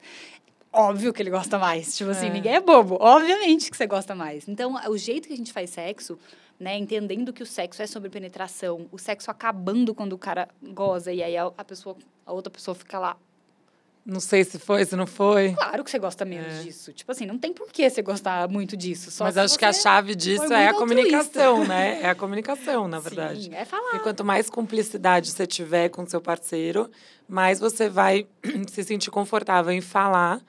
Olha, eu gosto assim, eu gosto assado, né? Tipo, e vai, vai conduzindo o negócio, né? Sendo protagonista. Sim, né? e, e reestruturar como a gente faz sexo mesmo. É. né? Então, assim, é, acho que uma coisa que a bissexualidade também me trouxe foi muito essa, essa percepção de olhar e pensar, cara, por que que... é, é- isso aqui é muito íntimo, mas é muito real. E, e não é assim, não teve nenhuma vez que eu fiquei com uma mulher que eu não tive um orgasmo. E já teve, tipo, um milhão de vezes que eu fiquei com um cara que eu não tive um orgasmo. Por quê? Tipo, por quê? A mulher sabe alguma coisa muito mais diferente que ele? Não, só que ela transa pensando num corpo que, que o, o prazer não tá focado no pênis. Entendi. Então ela sabe que ela tem que fazer outras coisas, ela sabe o que, que precisa ser feito ali. E, tipo, os caras têm os mesmos ins- instrumentos para fazer, né? Também tem língua, também tem dedo, também tem, tem outras partes do corpo, só que vai direto para um ponto. E aí entende o sexo assim também. Né? Então, quando faz alguma coisa que a gente até tem o, o costume de chamar de preliminar, como se realmente fosse só alguma coisa O que antes, né? antecede ali, faz mal feito, faz com preguiça, faz. a- e a gente fica do outro lado achando, putz, ele, nossa, ele deve estar cansado. Ai, meu Deus do céu, eu não vou gozar, porque, ai, meu Deus do céu, ele, vai, ele deve estar exausto e eu não consigo chegar. Então, assim, é, é mudar essa visão, sabe? Entender que a gente tem dois corpos diferentes aqui. Um é estimulado de um jeito e o outro é do outro. Então, como que a gente vai transar para que os dois sejam estimulados? Sim. Então, é, é isso que a gente vai precisar fazer para mudar um pouco essa lógica e a gente ter uma sexualidade mais legal. E isso é bom para todo mundo, porque quem transa gostoso quer transar mais. Não, exato. Até os homens, acho que assim, muitos homens já têm essa consciência, né, de Sim. como assim ele percebe se a mulher está sentindo prazer ou não. Mas eu acho que quando a mulher sente de verdade, quando ela realmente chega lá e tudo mais, para o homem isso dá tanto prazer também, né? Tipo, Claro. que ele tá ajudando a chegar lá, que ele está conseguindo fazer e tal. Eu acho que uma vez que eles tomam essa consciência também, tudo fica mais gostoso para os dois lados, né? É, a vida sexual, tipo, de um casal, né, de- é, é- é- muda muito, porque se eu, é isso, se eu tô fazendo um negócio que é mó gostoso, eu vou querer muito mais. A gente vai fazer muito mais coisa, vai ser muito mais legal, a gente vai conversar mais sobre isso, a gente vai se Sim. divertir mais no sexo, a gente vai ser mais aberto sobre isso. Isso muda a rotina dos casais, né? Então, é um ponto. E sobre ela falou sobre os caras serem bananas, eu acho que, assim, na verdade... É, a- a- o mundo mudou de um jeito, assim, que eu acho que as mulheres se tocaram de muitas coisas e evoluíram muito, e os caras ficaram um período real perdido em relação a isso, a essa evolução. Tipo assim, as mulheres chegaram, tipo, chega, bora lá, vamos começar, vamos ocupar os nossos espaços. E, e o mundo continuou criando os meninos e, e os caras igual. Tipo assim, sem falar pra eles também, ó, tipo, acorda que, sabe, o mundo tá mudando. Então, hoje, eu vejo muitos homens intimidados mesmo com isso com a sexualidade das mulheres serem expressadas, né? Porque eles entendem muito ainda o sexo como, tipo... Pode falar qualquer palavra? Pode. Tipo, meu pinto é uma varinha mágica do prazer. Se não for sobre isso, é, é, tá- tem alguma coisa errada aqui. Aham. Sabe? Se eu não consigo te satisfazer só penetrando, é, tem alguma coisa errada. Ou se essa mulher questiona a, o, todo o meu saber sexual, eu tenho um problema com a minha masculinidade também. Então, tipo assim, os homens se sentem ameaçados, né? No fundinho é isso. Eles sentem que se você questiona, sugere, impõe outra coisa na cama, você está duvidando da sexualidade dele. Porque ficou na sociedade essa divisão mental de que os caras sabem o que fazer e as mulheres vão lá e só recebem, e só são é, coadjuvantes desse sexo. Eles acabam se sentindo ofendidos. E eles assim. sentem que eles têm que saber. E, cara, não tem, ninguém sabe. Ninguém sabe nada sobre o corpo de outra pessoa. Até porque a gente estava falando aqui que cada anatomia é de um jeito, cada um tem um gosto diferente. Sinto Muitas vezes a dizer- mulher que ele ficou antes gostava de um jeito, a outra mulher gosta de outro. Exatamente. Eu conheço muita gente que ama a penetração, conheço muita gente que não ama a penetração, e assim vai, né? Tipo, Tipo, cada pessoa é um universo. não tem como você ter uma verdade absoluta de uma coisa, né? E não de dá um pra prazer. saber. Não existe como saber. Você pode É. saber, óbvio. Você só pode saber anatomia, né? Que é básico. E aí Uhum. você pode saber que, tipo, esse corpo que tem vulva tem outras coisas para explorar aqui, que vai além da penetração e que faz sentido e que isso é sexo. Isso não é um favor que eu tô fazendo para ela, Uhum. entendeu? Então, assim, essa é mudar essa lógica, você sabendo a anatomia, entendendo do corpo, prestando atenção na pessoa, você já ganha muitos pontos. Mas cada pessoa vai ser uma pessoa. Uhum. Então, tipo assim, você vai precisar tirar essa. É, Eu, é, tipo assim, essa responsabilidade, vamos dizer assim, de que você sabe tudo sobre sexo, porque ninguém sabe tudo sobre sexo. E ninguém sabe tudo sobre, outra pessoa. Você pode saber muito sobre sexo. Eu sei mu- muita coisa na teoria, mas toda pessoa que eu for me relacionar, ela vai ser um universo muito diferente para mim. Claro. Eu vou ter que descobrir o que funciona para essa pessoa. Eu vou ter que falar, eu vou ter que escutar, eu vou ter que testar. Né? Então, e não tem nada de errado na pessoa te dar um feedback ou te sugerir uma coisa, porque ela tá te falando sobre o universo dela, que só ela sabe, Sim. né? Então é isso que acho que os caras precisam entender, assim, não, não é isso não deveria fragilizar a masculinidade de ninguém. Uma pessoa te dizer o que ela quer na cama significa que ela tá afim de continuar se relacionando com você e que ela quer que isso fique Quer legal. aprimorar, né? Exato. Tudo na vida, né? A gente vai evoluindo, aprimo- aprimorando, mas nisso não pode, né? Exato. É exato, doido isso, né? Exato. Mais áudio aqui. Essa aqui, ó. Eu Vou colocar seguido que ela mandou dois, tá? Tá. É uma pergunta, depois ela mandou uma observação. Oi, Marcela. Meu nome é Bia e eu sou o tipo de pessoa que sou muito energética. E eu queria muito explorar esse meu lado durante o sexo com o meu parceiro. Você teria algumas dicas para para me passar de onde tocar, do que fazer, do que o meu parceiro também pode fazer? Marcela, é verdade que algumas mulheres podem chegar ao orgasmo só estimulando o bico do seio? Eu amo. Claro, pode. Primeiro, respondendo a segunda, que é mais fácil, né? Pode. A gente pode chegar ao orgasmo com qualquer estímulo sensorial, assim. Então, tem gente que chega no orgasmo sonhando, Uhum. Sem relar no corpo, né? Então, qualquer estímulo pode ser uma fonte de orgasmo. O bico do seio é uma possibilidade, é, o canal vaginal, to- todo lugar do corpo dá para ser explorado. Com certeza, onde tem mais concentração de inervação é mais fácil, né? Então, tipo, o clitóris é muito mais fácil, a vulva é muito mais fácil. O bico do seio, para quem tem mama natural, geralmente é muito mais fácil, né? Quem tem prótese já tem uma Dá uma uma atrapalhadinha. queda na sensibilidade. Então, sim, pode chegar no orgasmo em qualquer coisa.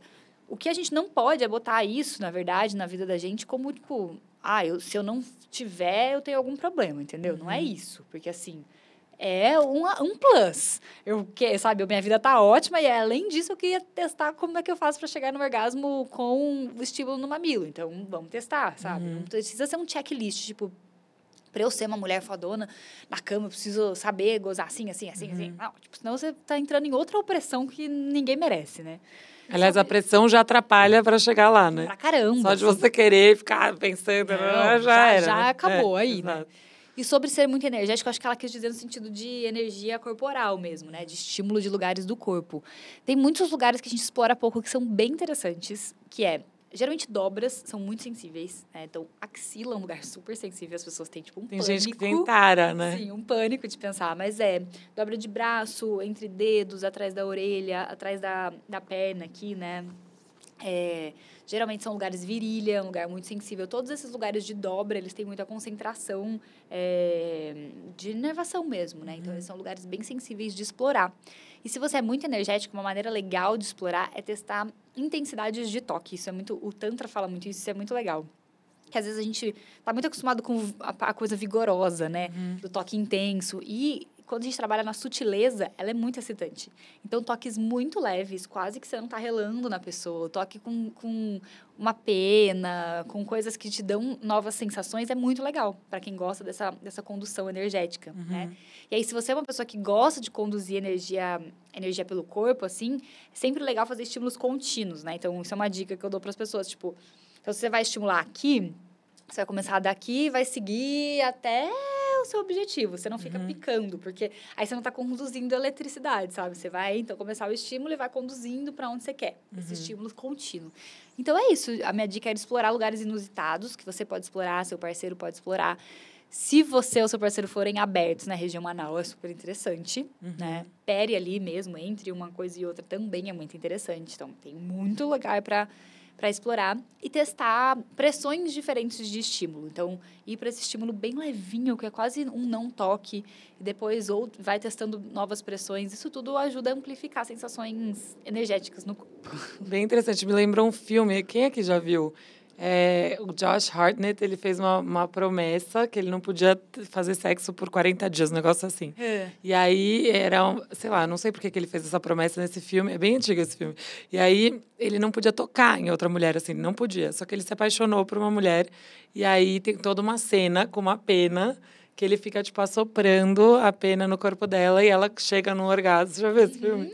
E ele nem tocou nela, ele não, não quebrou a promessa dele. Enfim, é muito legal esse filme. Eu, eu só não esqueci o nome. Mas adorei, muito legal. Você lembra o nome? É, porque daí eu já falo o nome, que é é um filme fofo, assim, desses besteróis, assim, mas é legal, assim, porque ele fica, tipo, muitos dias sem transar, ele fica desesperado, mas ele que faz essa promessa, enfim. Muito Mas é legal. Mas me lembrou disso, porque Mas é, é super a mulher possível. chega lá e ele tá lá só soprando, sem encostar, Sim, com uma pena lá. sim. E aí, enfim, interessante. A gente teve um seguidor que mandou uma mensagem. Aí, como você falou do anal e tudo mais, a gente achou que seria interessante. Uhum. Ele falou assim, que ele já ouviu falar que o ponto G do homem é na próstata, mas nunca chegou a sentir prazer lá, não sente nada, que ele fica um pouco frustrado com isso. E o que ele pode fazer para tentar explorar um pouco mais essa área. Ele Tá. não quis revelar o nome. Tá bom, não, tudo bem. É, então, Gostei de seguidor, mandando é, mensagem. muito bom. Gostei. Realmente, a próstata ela é um lugar que tem muito potencial, né? A borda do ânus por si já é um lugar com muito potencial de prazer, porque ela é super sensível, né? Super enervada. É, mas é isso, cada corpo vai ter uma, uma percepção diferente de estímulos, então nem todo mundo. É, é igual ponto G que a gente fala, né? Tipo, ai, da- tem, nem todo mundo sente prazer no estímulo dessa região. Por quê?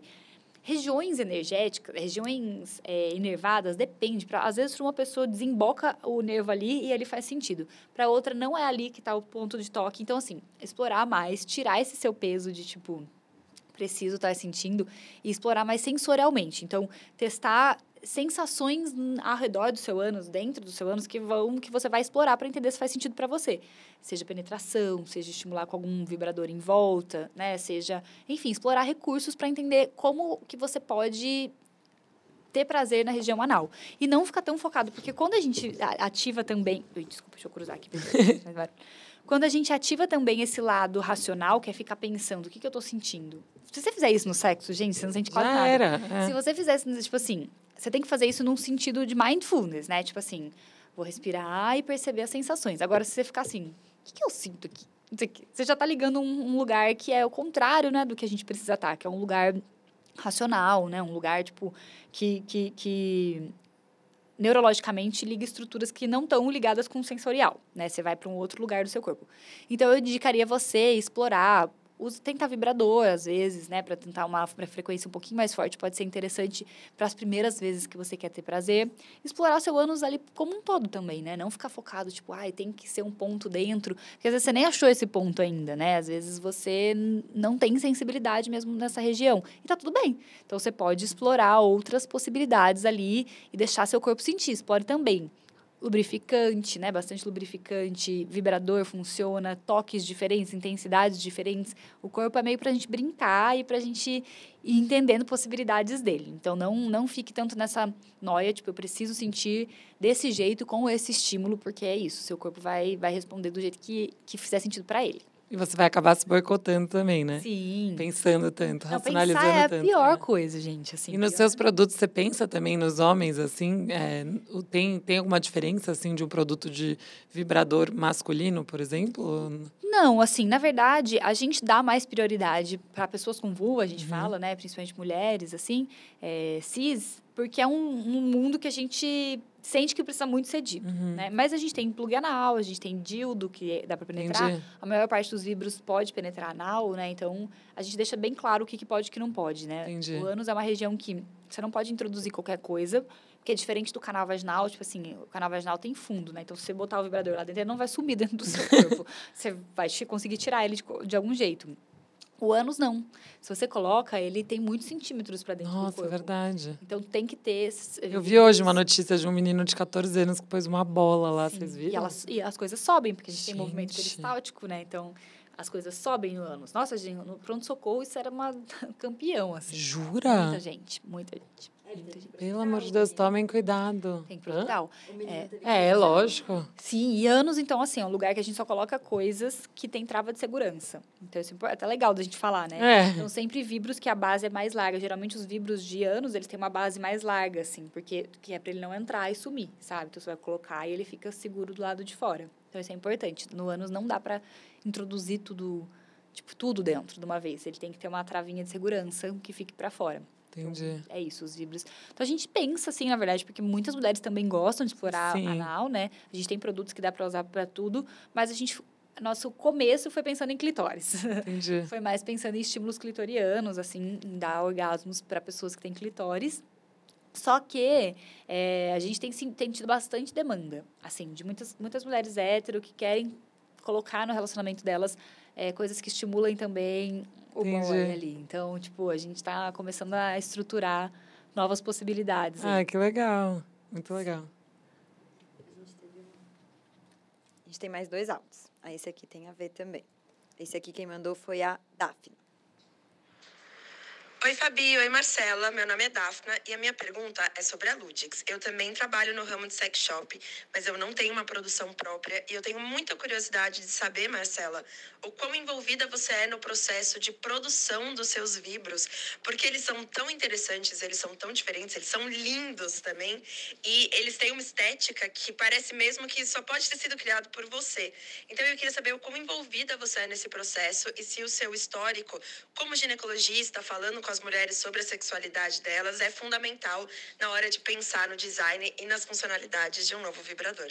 Muito obrigada. Beijos. Fofa. Que fofa, né? É, que eu participei do protótipo, assim, de desenvolvimento mesmo, é só o nosso dildo. Os outros produtos, eu recebo um, opções de funcionalidades e, e- e designs e escolho essa- entre essas opções. Eu não prototipo nenhum vibrador hoje em dia. Entendi. Então, eles já têm funcionalidades pré-prontas, então sugador, pulsador, formatos e tal, e eu vou escolhendo o que faz sentido para a Ludix, assim. É, o nosso próximo passo como empresa é ir para esse momento de ter alguém de desenvolvimento mesmo específico de produtos para a gente criar nossos produtos. É aí um Porque segundo daí você momento. tem que fazer um molde, né? É super é, complexo porque aí eu preciso de alguém de tecnologia de produtos, é. né? Preciso de uma empresa para fazer protótipo, mandar o protótipo para a gente, aprovar.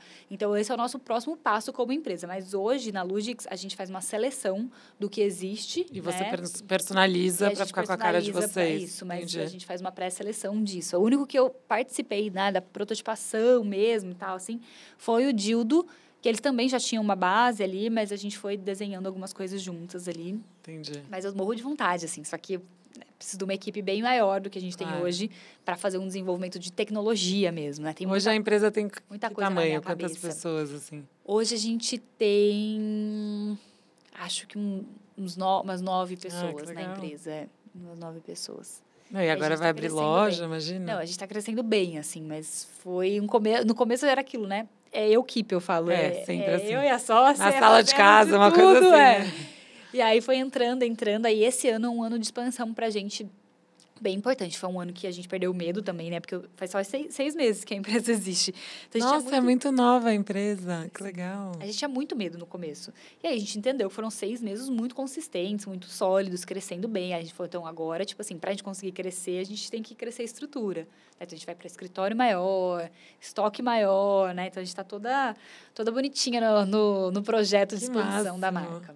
Não, e é muito doida a sua história, né? Porque parece que tudo foi te levando para o que você faz hoje, né? É, é muito legal, assim, a sua base, a sua formação, e aí hoje você poder falar com tanta propriedade sobre o assunto. É, é admirável, né, de ver, assim, é muito legal, de verdade. Muito, assim, é muito, muito, muito doido para mim também, porque quando eu olho para trás, eu lembro de vários momentos que eu fiquei questionando, tipo assim, sabe, na minha vida, e, e que eu, eu não tinha encontrado tanto ainda o que, que era o meu, meu propósito, sabe? Uhum. E aí, quando entrou a sexualidade na minha vida, por mais que, assim, eu sou muito, muito, muito apaixonada por obstetrícia, eu sempre amei a obstetrícia, eu sempre soube que eu tinha uma missão ali, mas que ela não era a minha missão total de vida, sabe? Ela era uma missão meio temporária. Faltava alguma coisa. Eu assim. sabia que ali era um lugar, tipo, importante na minha, no meu aprendizado, no que eu ia ver, porque, assim, a, a obstetrícia me ensinou muito sobre mulher, sabe? Sobre opressão, sobre muita coisa, porque ali você vê muito, muitas camadas do que é ser mulher, né? É, então, a obstetrícia me ensinou muito sobre isso, mas eu sabia que era uma missão que não era a missão total de vida. E aí, quando a sexualidade entrou, eu, eu, eu entendi. Foi muito doido, assim, porque eu olhei e falei, cara, nossa, passinho a passinho foi sendo construído, né? Tipo, fiz gineco, tipo, gostava da gineco, mas também não era aquela coisa, tipo, nossa, amo, não sei o quê. Aí, quando eu fiz sexualidade, eu falei, pronto, é- É era isso. isso, era isso. Mas quando você era mais nova, assim, bem mais novinha, você já era cabeça aberta, assim? Ah, eu sempre fui tranquila. Minha família sempre foi, foi bem de boa, assim, com, com qualquer tema. Nunca foi. É, a minha também, graças a Deus, isso é muito bom, né? Mas não era, assim, não tinha conhecimento, né? Era aquela coisa, assim, não era um grande tabu, mas também não era uma coisa super falada. Era. Deixava pra lá, sabe? Mas eu sempre me senti muito confortável. Tanto que todos os passos da, do meu trabalho, ninguém nunca nem estranhou na minha casa. Sempre foi muito natural, assim. Entendi. Eu lembro a primeira vez que eu fui na ginecologista, quando eu era bem novinha, assim, é, sei lá, a primeira vez que eu menstruei, minha mãe me levou, e aí ela estava me examinando, né, com um cotonetinho e tal, porque eu era virgem, enfim. Daí a minha mãe, daí quando eu saí da consulta, eu falei, mãe, mas assim, o cotonete dói, imagina um pinto. Oh, aí minha mãe começou a rir da minha cara, ela, filha, mas é que envolve muita coisa, que minha mãe sempre falou muito do assunto comigo. Aham. Eu falava, filha, mas você vai estar sentindo prazer, você vai estar lubrificada, não sei o que. Daí eu ficava assim, pensando, sabe? Porque eu Ah, falava, mas que mãe, legal."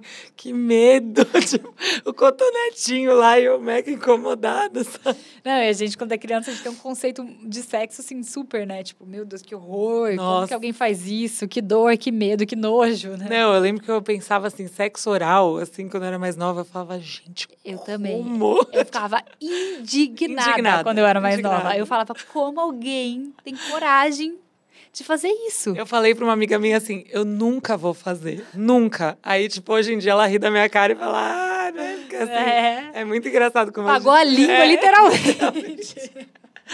Ai, gente, juro, é muito bom esses assuntos. Mas é isso.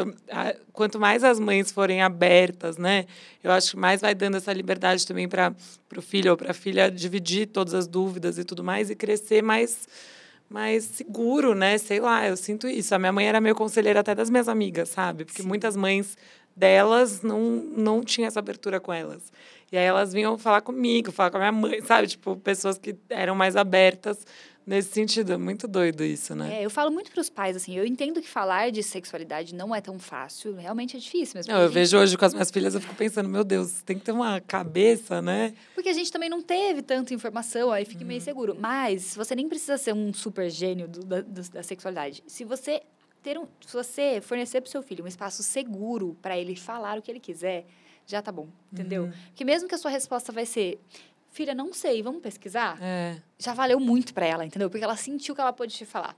E ela sentiu que um ela tabu, né? confia em alguém para procurar é, a resposta, mesmo que não seja, não venha de você, ela confia em alguém para achar essa resposta que ela precisa para ela. Não, e esse alguém ser você é muito mais seguro Alguém de confiança dela. do que uma pessoa aleatória, X, uma pessoa da escola, né, que vai julgar ou que vai depois usar essa informação. Ou até mesmo que vai te passar, passar um conceito completamente equivocado, às Exatamente. vezes, né?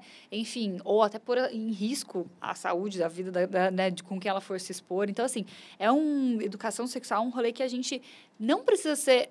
Os profissionais precisam ser super experts, óbvio, né? Na escola, se você for fazer isso, tudo, você precisa ter, seguir uma, uma linha. Mas com os filhos, a gente não precisa ser super expert, não precisa ter tanto medo, assim. Porque na maior Só tá aberto mesmo. só aberto, é só um espaço de segurança. Uhum. Tipo assim, eu te forneço um espaço em que você me pergunta e eu te dou uma resposta adequada para sua idade, sabe? Adequada Uhum. para o que você. Então eu sempre falo para os pais, tipo, quando o filho pergunta, primeiro devolve a pergunta. Uhum. Tipo assim, o que, que você quer saber sobre isso? Ou o que, que você já sabe sobre isso? Para você também não falar demais, sabe? E Uhum. nem de menos. Nem falar para uma criança que já sabe tudo sobre cegonha e nem falar demais, às vezes, pra uma criança que está perguntando uma coisa muito básica porque ela escutou esse termo e ela só quer uma resposta É, às vezes não precisa é, Às vezes explorar tanto o assunto, né? A minha Então- filha, eu tenho gêmeas, né? As duas Aham. vão fazer quatro anos. Aí uma delas perguntou pra mim, como é que funciona, né? Como que fica grávida? Eu falei, gente, tipo, como é que ela tá me perguntando isso agora?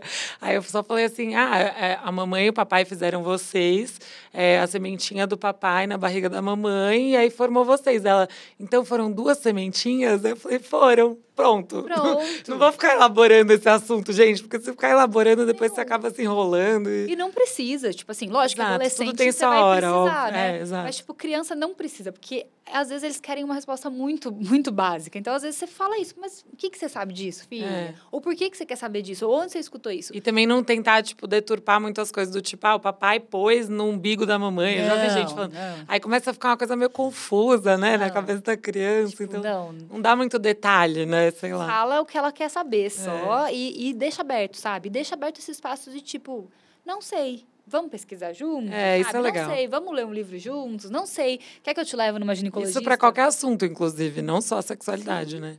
Tipo, os pais não precisam saber tudo. Não, Às não vezes precisa. responde errado porque quer fingir que sabe. Não precisa saber tudo. É importante até a criança ou adolescente entender que você também não sabe tudo e que você vai pesquisar junto com ela, né? Eu acho que é o lugar dele se sentir seguro. É. Pai não é oráculo, sabe? Uhum. Pai é tipo segurança, assim. Pai e mãe é tipo assim, cara, aqui eu me sinto segura. Mãe, eu tenho um problema. Se você não sabe resolver, com certeza você sabe quem vai resolver, entendeu? Uhum. Minha mãe sabe que para quem que ela tem que ligar para resolver isso aqui, que eu sou com problema. Uhum. Então, eu acho que meio que isso, não precisa ter tanto medo. É mais, é, é menos do que as pessoas pensam, é só abrir. Uhum. É só quando a criança falar, você não fazer um auê, um escarcel, condenar. O que, que você tá falando sobre isso? Tipo, não, tá bom. Tipo, o que, que você quer saber? Uhum. Sabe? Ah, Eu não sei te responder. Eu não, né? Se você não se sente apta, fala, ó, a eu não, eu não sei, a mãe não sabe em detalhes, eu vou te. Vamos achar alguém para responder para você. Vamos pesquisar um vídeo, vamos na ginecologista, sei lá, vamos achar. perfeito, perfeito. Tem o último áudio. E aí, pode? Da Ana Paula. Oi, Fabi. Oi, Marcela. Eu queria saber a opinião da Marcela sobre reposição hormonal. Se for favorável, quando que deve começar a fazer? É, ainda na pré-menopausa? É, o uso contínuo de anticoncepcional é considerado uma reposição hormonal? Boa. É, bom, eu sou super a favor da reposição hormonal, né? Eu acho que a reposição hormonal, hoje a gente tem é, uma mulher de 50 anos, que é mais ou menos quando você entra na menopausa, ela tá na metade da vida dela, né? Então, ela não tá mais no fim da vida como era antigamente. Então, realmente, a reposição, ela traz muitos benefícios de saúde, muitos benefícios de qualidade de vida. É claro que é caso a caso, e aí cada pessoa vai ter que entender como profissional que acompanha se faz sentido para ela fazer ou não, dependendo dos riscos e etc. Mas eu sou super a favor de fazer reposição hormonal. É, dependendo dos seus sintomas, dependendo do seu histórico, manejando com o seu médico, obviamente, com a sua médica, que, que vai ser o segmento disso. É, o ideal de se fazer, geralmente, é começar mesmo na transição, porque é onde tem mais sintomas, né? Então, quando começa a entrar na menopausa, é Aquele onde... calor, aqueles sintomas que elas É onde os sintomas são mais intensos, então você já começa a manejar os hormônios nessa fase, né? E segue. Os primeiros anos da menopausa são os anos menos arriscados de você fazer reposição. A reposição tem seus riscos ali, que também, né, vão ser ali- avaliados com o médico, mas os primeiros anos geralmente são os menos arriscados, né? Tem menos riscos de fazer. Então, eu recomendo fazer nisso, ajustar a qualidade de vida e ir sentindo com, o- com o tempo, né? O quanto de tempo precisa ou não fazer reposição. O uso contínuo, contínuo do anticoncepcional, ele tem do- dosagens diferentes, né? Então, ele não não é o ideal para ser usado como reposição hormonal. Aí depende, porque assim, reposição, que as pessoas precisam entender, ela tem um foco de qualidade de vida e ela tem um foco de sintomas. Se o seu foco é sintoma, só sintoma, né? Às vezes, você, em outras fases, em outros aspectos está tudo bem, você só precisa melhorar sintomas, aí às vezes você só vai usar alguma coisa específica para aquele sintoma. Então, ah, meu secura vaginal. Aí eu não preciso repor, eu posso só usar o creme? Pode, se você não quiser repor, se tiver medo, se você tiver histórico, você pode só usar o creme, enfim. Então, não é tão uma coisa tão unificada para falar específico. É mais personalizado o negócio. é mais personalizadinha, né?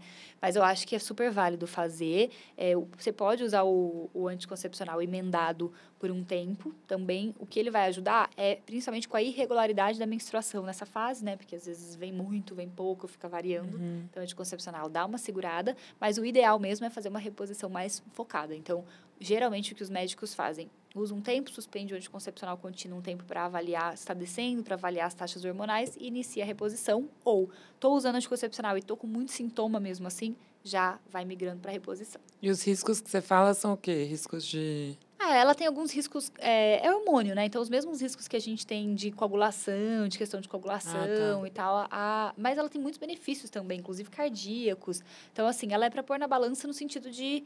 de Quanto tá te afetando na sua vida? É, né? tipo assim, se você tem muito fator de risco, aí o médico vai te orientar Uhum. que você não deve fazer, né? Mas, em geral, as pessoas podem fazer de maneira bem segura, assim, com um acompanhamento mais tranquilo ainda. Não precisa ter tanto medo da reposição quanto a gente foi ensinado a ter, né? Reposição Entendi. hormonal, ela só é algo que precisa ser feita é, com acompanhamento e junto, claro, o ideal, né? Junto com, com otimizar o seu estilo de vida, né? Então, tipo, é, se na vida toda a gente tem que ter um estilo de vida saudável, na fase da menopausa também, né? Então, ajuste de alimentação, de exercício físico, saúde mental, tudo, tudo entra num combo ali importante na menopausa. Então, é legal associar as duas coisas para que você possa, em algum momento, não precisar da reposição. E tem gente que é contra a reposição? Tem gente que é mais, assim, antigamente se tinha muito medo da reposição, né? A gente teve uma geração que teve muito medo dos riscos da reposição hormonal.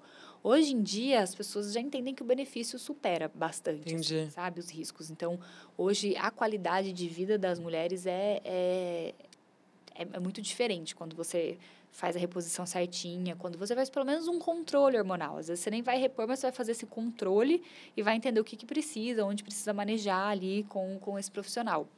É, mas antigamente as pessoas tinham muito medo. Também tem aquele rolê, né? Isso que eu falei. Antigamente, tipo assim, as pessoas, as pessoas entendiam que 50 anos era velha, né? Não, hoje em dia 50 anos é os novos 40, né? Tipo, minha mãe, Gente, tipo, ela tem mais. minha mãe vai fazer 60. É, minha mãe vai fazer 60. E ela é também. maravilhosa. Sim, você acha que ela é É. mais nova que eu. Exato. Você vê ela nos lugares, eu tô mais cansada que Exatamente, mesmo caso aqui.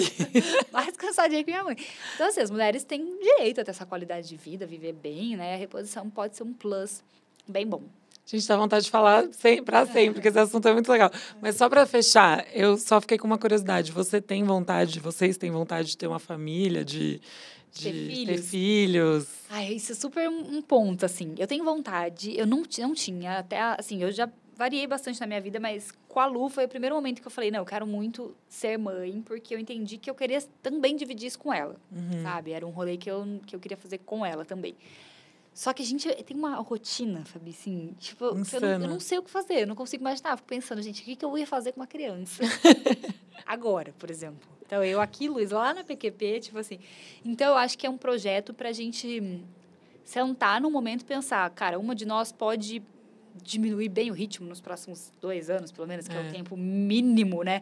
Que você precisa estar mais em cima ali. Depois ela vai pra escolinha, depois É. tem um tempo ali. Bom, pelo menos vocês podem decidir quem que vai, de fato, gestar, né? né, ter a gestação e Sim. tudo mais. Tem uma Aluno é- vantagem aluno, aí. aluno é muito, muito favorável à ideia dela Não, dela gestar. mas você tem vontade? Eu tenho, sabe? Eu tenho, eu tenho mais tranquilidade em pensar em gestar e parir do que em pensar no que eu vou fazer depois, sabe?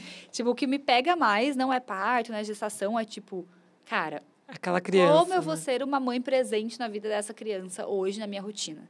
Tipo, então eu preciso parar e pensar, cara, ano que vem é um ano que eu posso dar uma desacelerada, aí beleza, eu vou pensar nisso. Agora, assim, do jeito que tá, não tem, não tem. Tipo, a É. gente trabalha quase que, sei lá, a gente deve trabalhar umas 17 horas por dia, assim, É. o dia inteiro trabalhando. A Lu, estrada. Às vezes ela fica em casa três dias da Nossa, é semana e verdade. cinco na, sabe, e, e quatro na estrada. Então, é, vai ter que vai ter que ser um projeto pensado, Claro. né? Não é um projeto até porque não tem como ser um projeto espontâneo, talvez fosse melhor, né? Aconteceu, É. agora lide com isso, entendeu? Se vira, aconteceu. Ai, no nosso caso, a gente vai ter que parar mesmo e tomar É, mesmo caso decisão. que eu fiz tratamento, né? Então, no meu caso também, não, não, é- não tinha como assim, engravidei naturalmente, sabe? Sim. Porque seria mais fácil, às vezes. Vem e É. aí você tem que se adaptar, Às mas. vezes não. você fala, ah, agora tá aí, É. né? Vamos fazer o quê? Vamos fazer acontecer. Mas agora a gente só tem isso, assim, né? É um momento. Curiosamente, as duas estão num momento muito da carreira, assim, muito. A Lu, tipo, acabou de. Ela tem quantos superar. anos? A Lu tem 31. Ah, tá. E Ela- você, 30 e... 34. 34. Vocês são muito novas também, né? É, assim, pra gestar, tem mais uns aninhos É, aí, não muitos, né? mas dá pra ainda, manejar é. ainda. Mas ela, tipo, acabou, ela perdeu a dupla dela, né? Então, ela acabou Ah. de reestruturar e começar a carreira solo dela. Eu acabei de abrir uma empresa, tipo, acabei, né? E aí, tipo, eu fico pensando, cara, não tem uma das duas que tá num momento que fala, não, É. minha empresa tá indo bem, eu deixo lá na mão da minha sócia um ano aí, vou ficar um ano mais slow para Aham. cuidar da- da- do nenê, né? Então não tem. Então agora sim seria bem difícil a gente ter um bebê. Mas pode ser que mais pra frente a gente vai acompanhar. A gente tem bastante vontade. É, é Legal. só isso, assim. Acho que vai ser um entendimento disso, sabe? Tipo, estamos disposta, dispostas a ficar mais tranquila um ano para ou dois anos ou sei lá, porque mesmo tendo rede de apoio, né? Você sabe, você é mãe. Não, é lógico. Você tem que estar lá. Tem que estar lá. Não tem jeito, não vou ter um filho que eu não consigo brincar com ele de exaustão, Não. porque eu tô trabalhando E eles tipo, sentem, né? É muitas horas. Importante. Eu não quero isso pra mim, quero um, ser mãe real, assim, né? Tipo, ter um tempo ali com, com, com essa criança minimamente decente, assim. Ai, que legal, vou ficar acompanhando e ver. É, Mas eu, acho que vai acabar vindo aí. papo. Amei demais, juro. Também, A gente vai encerrar aqui, bom. mas a gente vai fazer nossa DR ainda. Tá bom. Que vai pro Fab Talks no Instagram. Se você não segue ainda, segue lá. E vai também pro Spotify e todas as plataformas de áudio. Então, gente vai ter nossa DR, um bate-bola rápido. Bora. E eu vou encerrar aqui no YouTube. Muito obrigada pela audiência. Eu amei nosso papo. Obrigada Também, por foi ter muito vindo. bom. Obrigada, gente. Obrigada por ter mandado as dúvidas de vocês. Bom, Marcela, chegamos na hora da DR. Bora. A gente não vai discutir relação. Perguntas, bate-bola rápido, tá? Tá. Uma palavra que define a sua participação no BBB. Entrega. Um vibrador que não pode faltar. O Lecli. Lecli, que só explica um pouquinho. Ele Que, tem. é o, que ele tem sugador, vibração e pulsação. É, Ela falou que vai me mandar. Eu falo que eu vivo um relacionamento trisal. Eu, Luiz e lá em casa. Muito bom. Você participaria de um novo reality? Sim. O maior mito do prazer feminino. Que a gente tem que ter orgasmo com penetração. Existe pepeca cheirosa? Existe pepeca com cheiro de pepeca. Com flores do campo, não existe. Uma coisa que você faria diferente se você entrasse hoje no BBB? Eu seria mais estrategista. Cararia como um jogo e não só como uma experiência. É mais fácil chegar lá no sexo de mulher com mulher? Pra mim, sim. Tanto é que ela sempre- está com a mulher. O que é superestimado no sexo? Eu acho que a frequência sexual. As pessoas têm uma ideia de que todo mundo é muito transudo e transa muitas vezes por dia. E a realidade é que na rotina das pessoas não é assim. Não é sobre quantidade, sim qualidade, né? Com certeza. E o que é subestimado no sexo? Eu acho que é subestimado outros lugares do corpo que não sejam genital. E ela deu altas dicas durante o podcast, então assistam que tá legal. Ai, amei. Arrasou. É ótimo, Amei. amei também. Então é isso, muito obrigada a todo mundo que estava ouvindo até aqui. A Marcela é muito inteligente, impressionante assim, ouvir você falar com todo o seu, seu conhecimento, sua sabedoria e com tanta naturalidade, assim. Acho que é um trabalho muito importante, já falei e estou repetindo. Porque é mesmo, assim, acho que você ajuda muita gente a se conhecer, a quebrar tabus, Né? Então, parabéns pelo seu trabalho. Fiquei mais fã. Obrigada, Vi. Fiquei muito, muito honrada de estar aqui, muito feliz. É sempre bom atingir públicos que às vezes não me conheciam antes, né? Espero que isso sirva para muitas pessoas aí, que, enfim, que as pessoas abram espaço na vida delas também para conversar, igual a gente conversou aqui. Foi ótimo. Foi Obrigada. ótimo. Obrigada.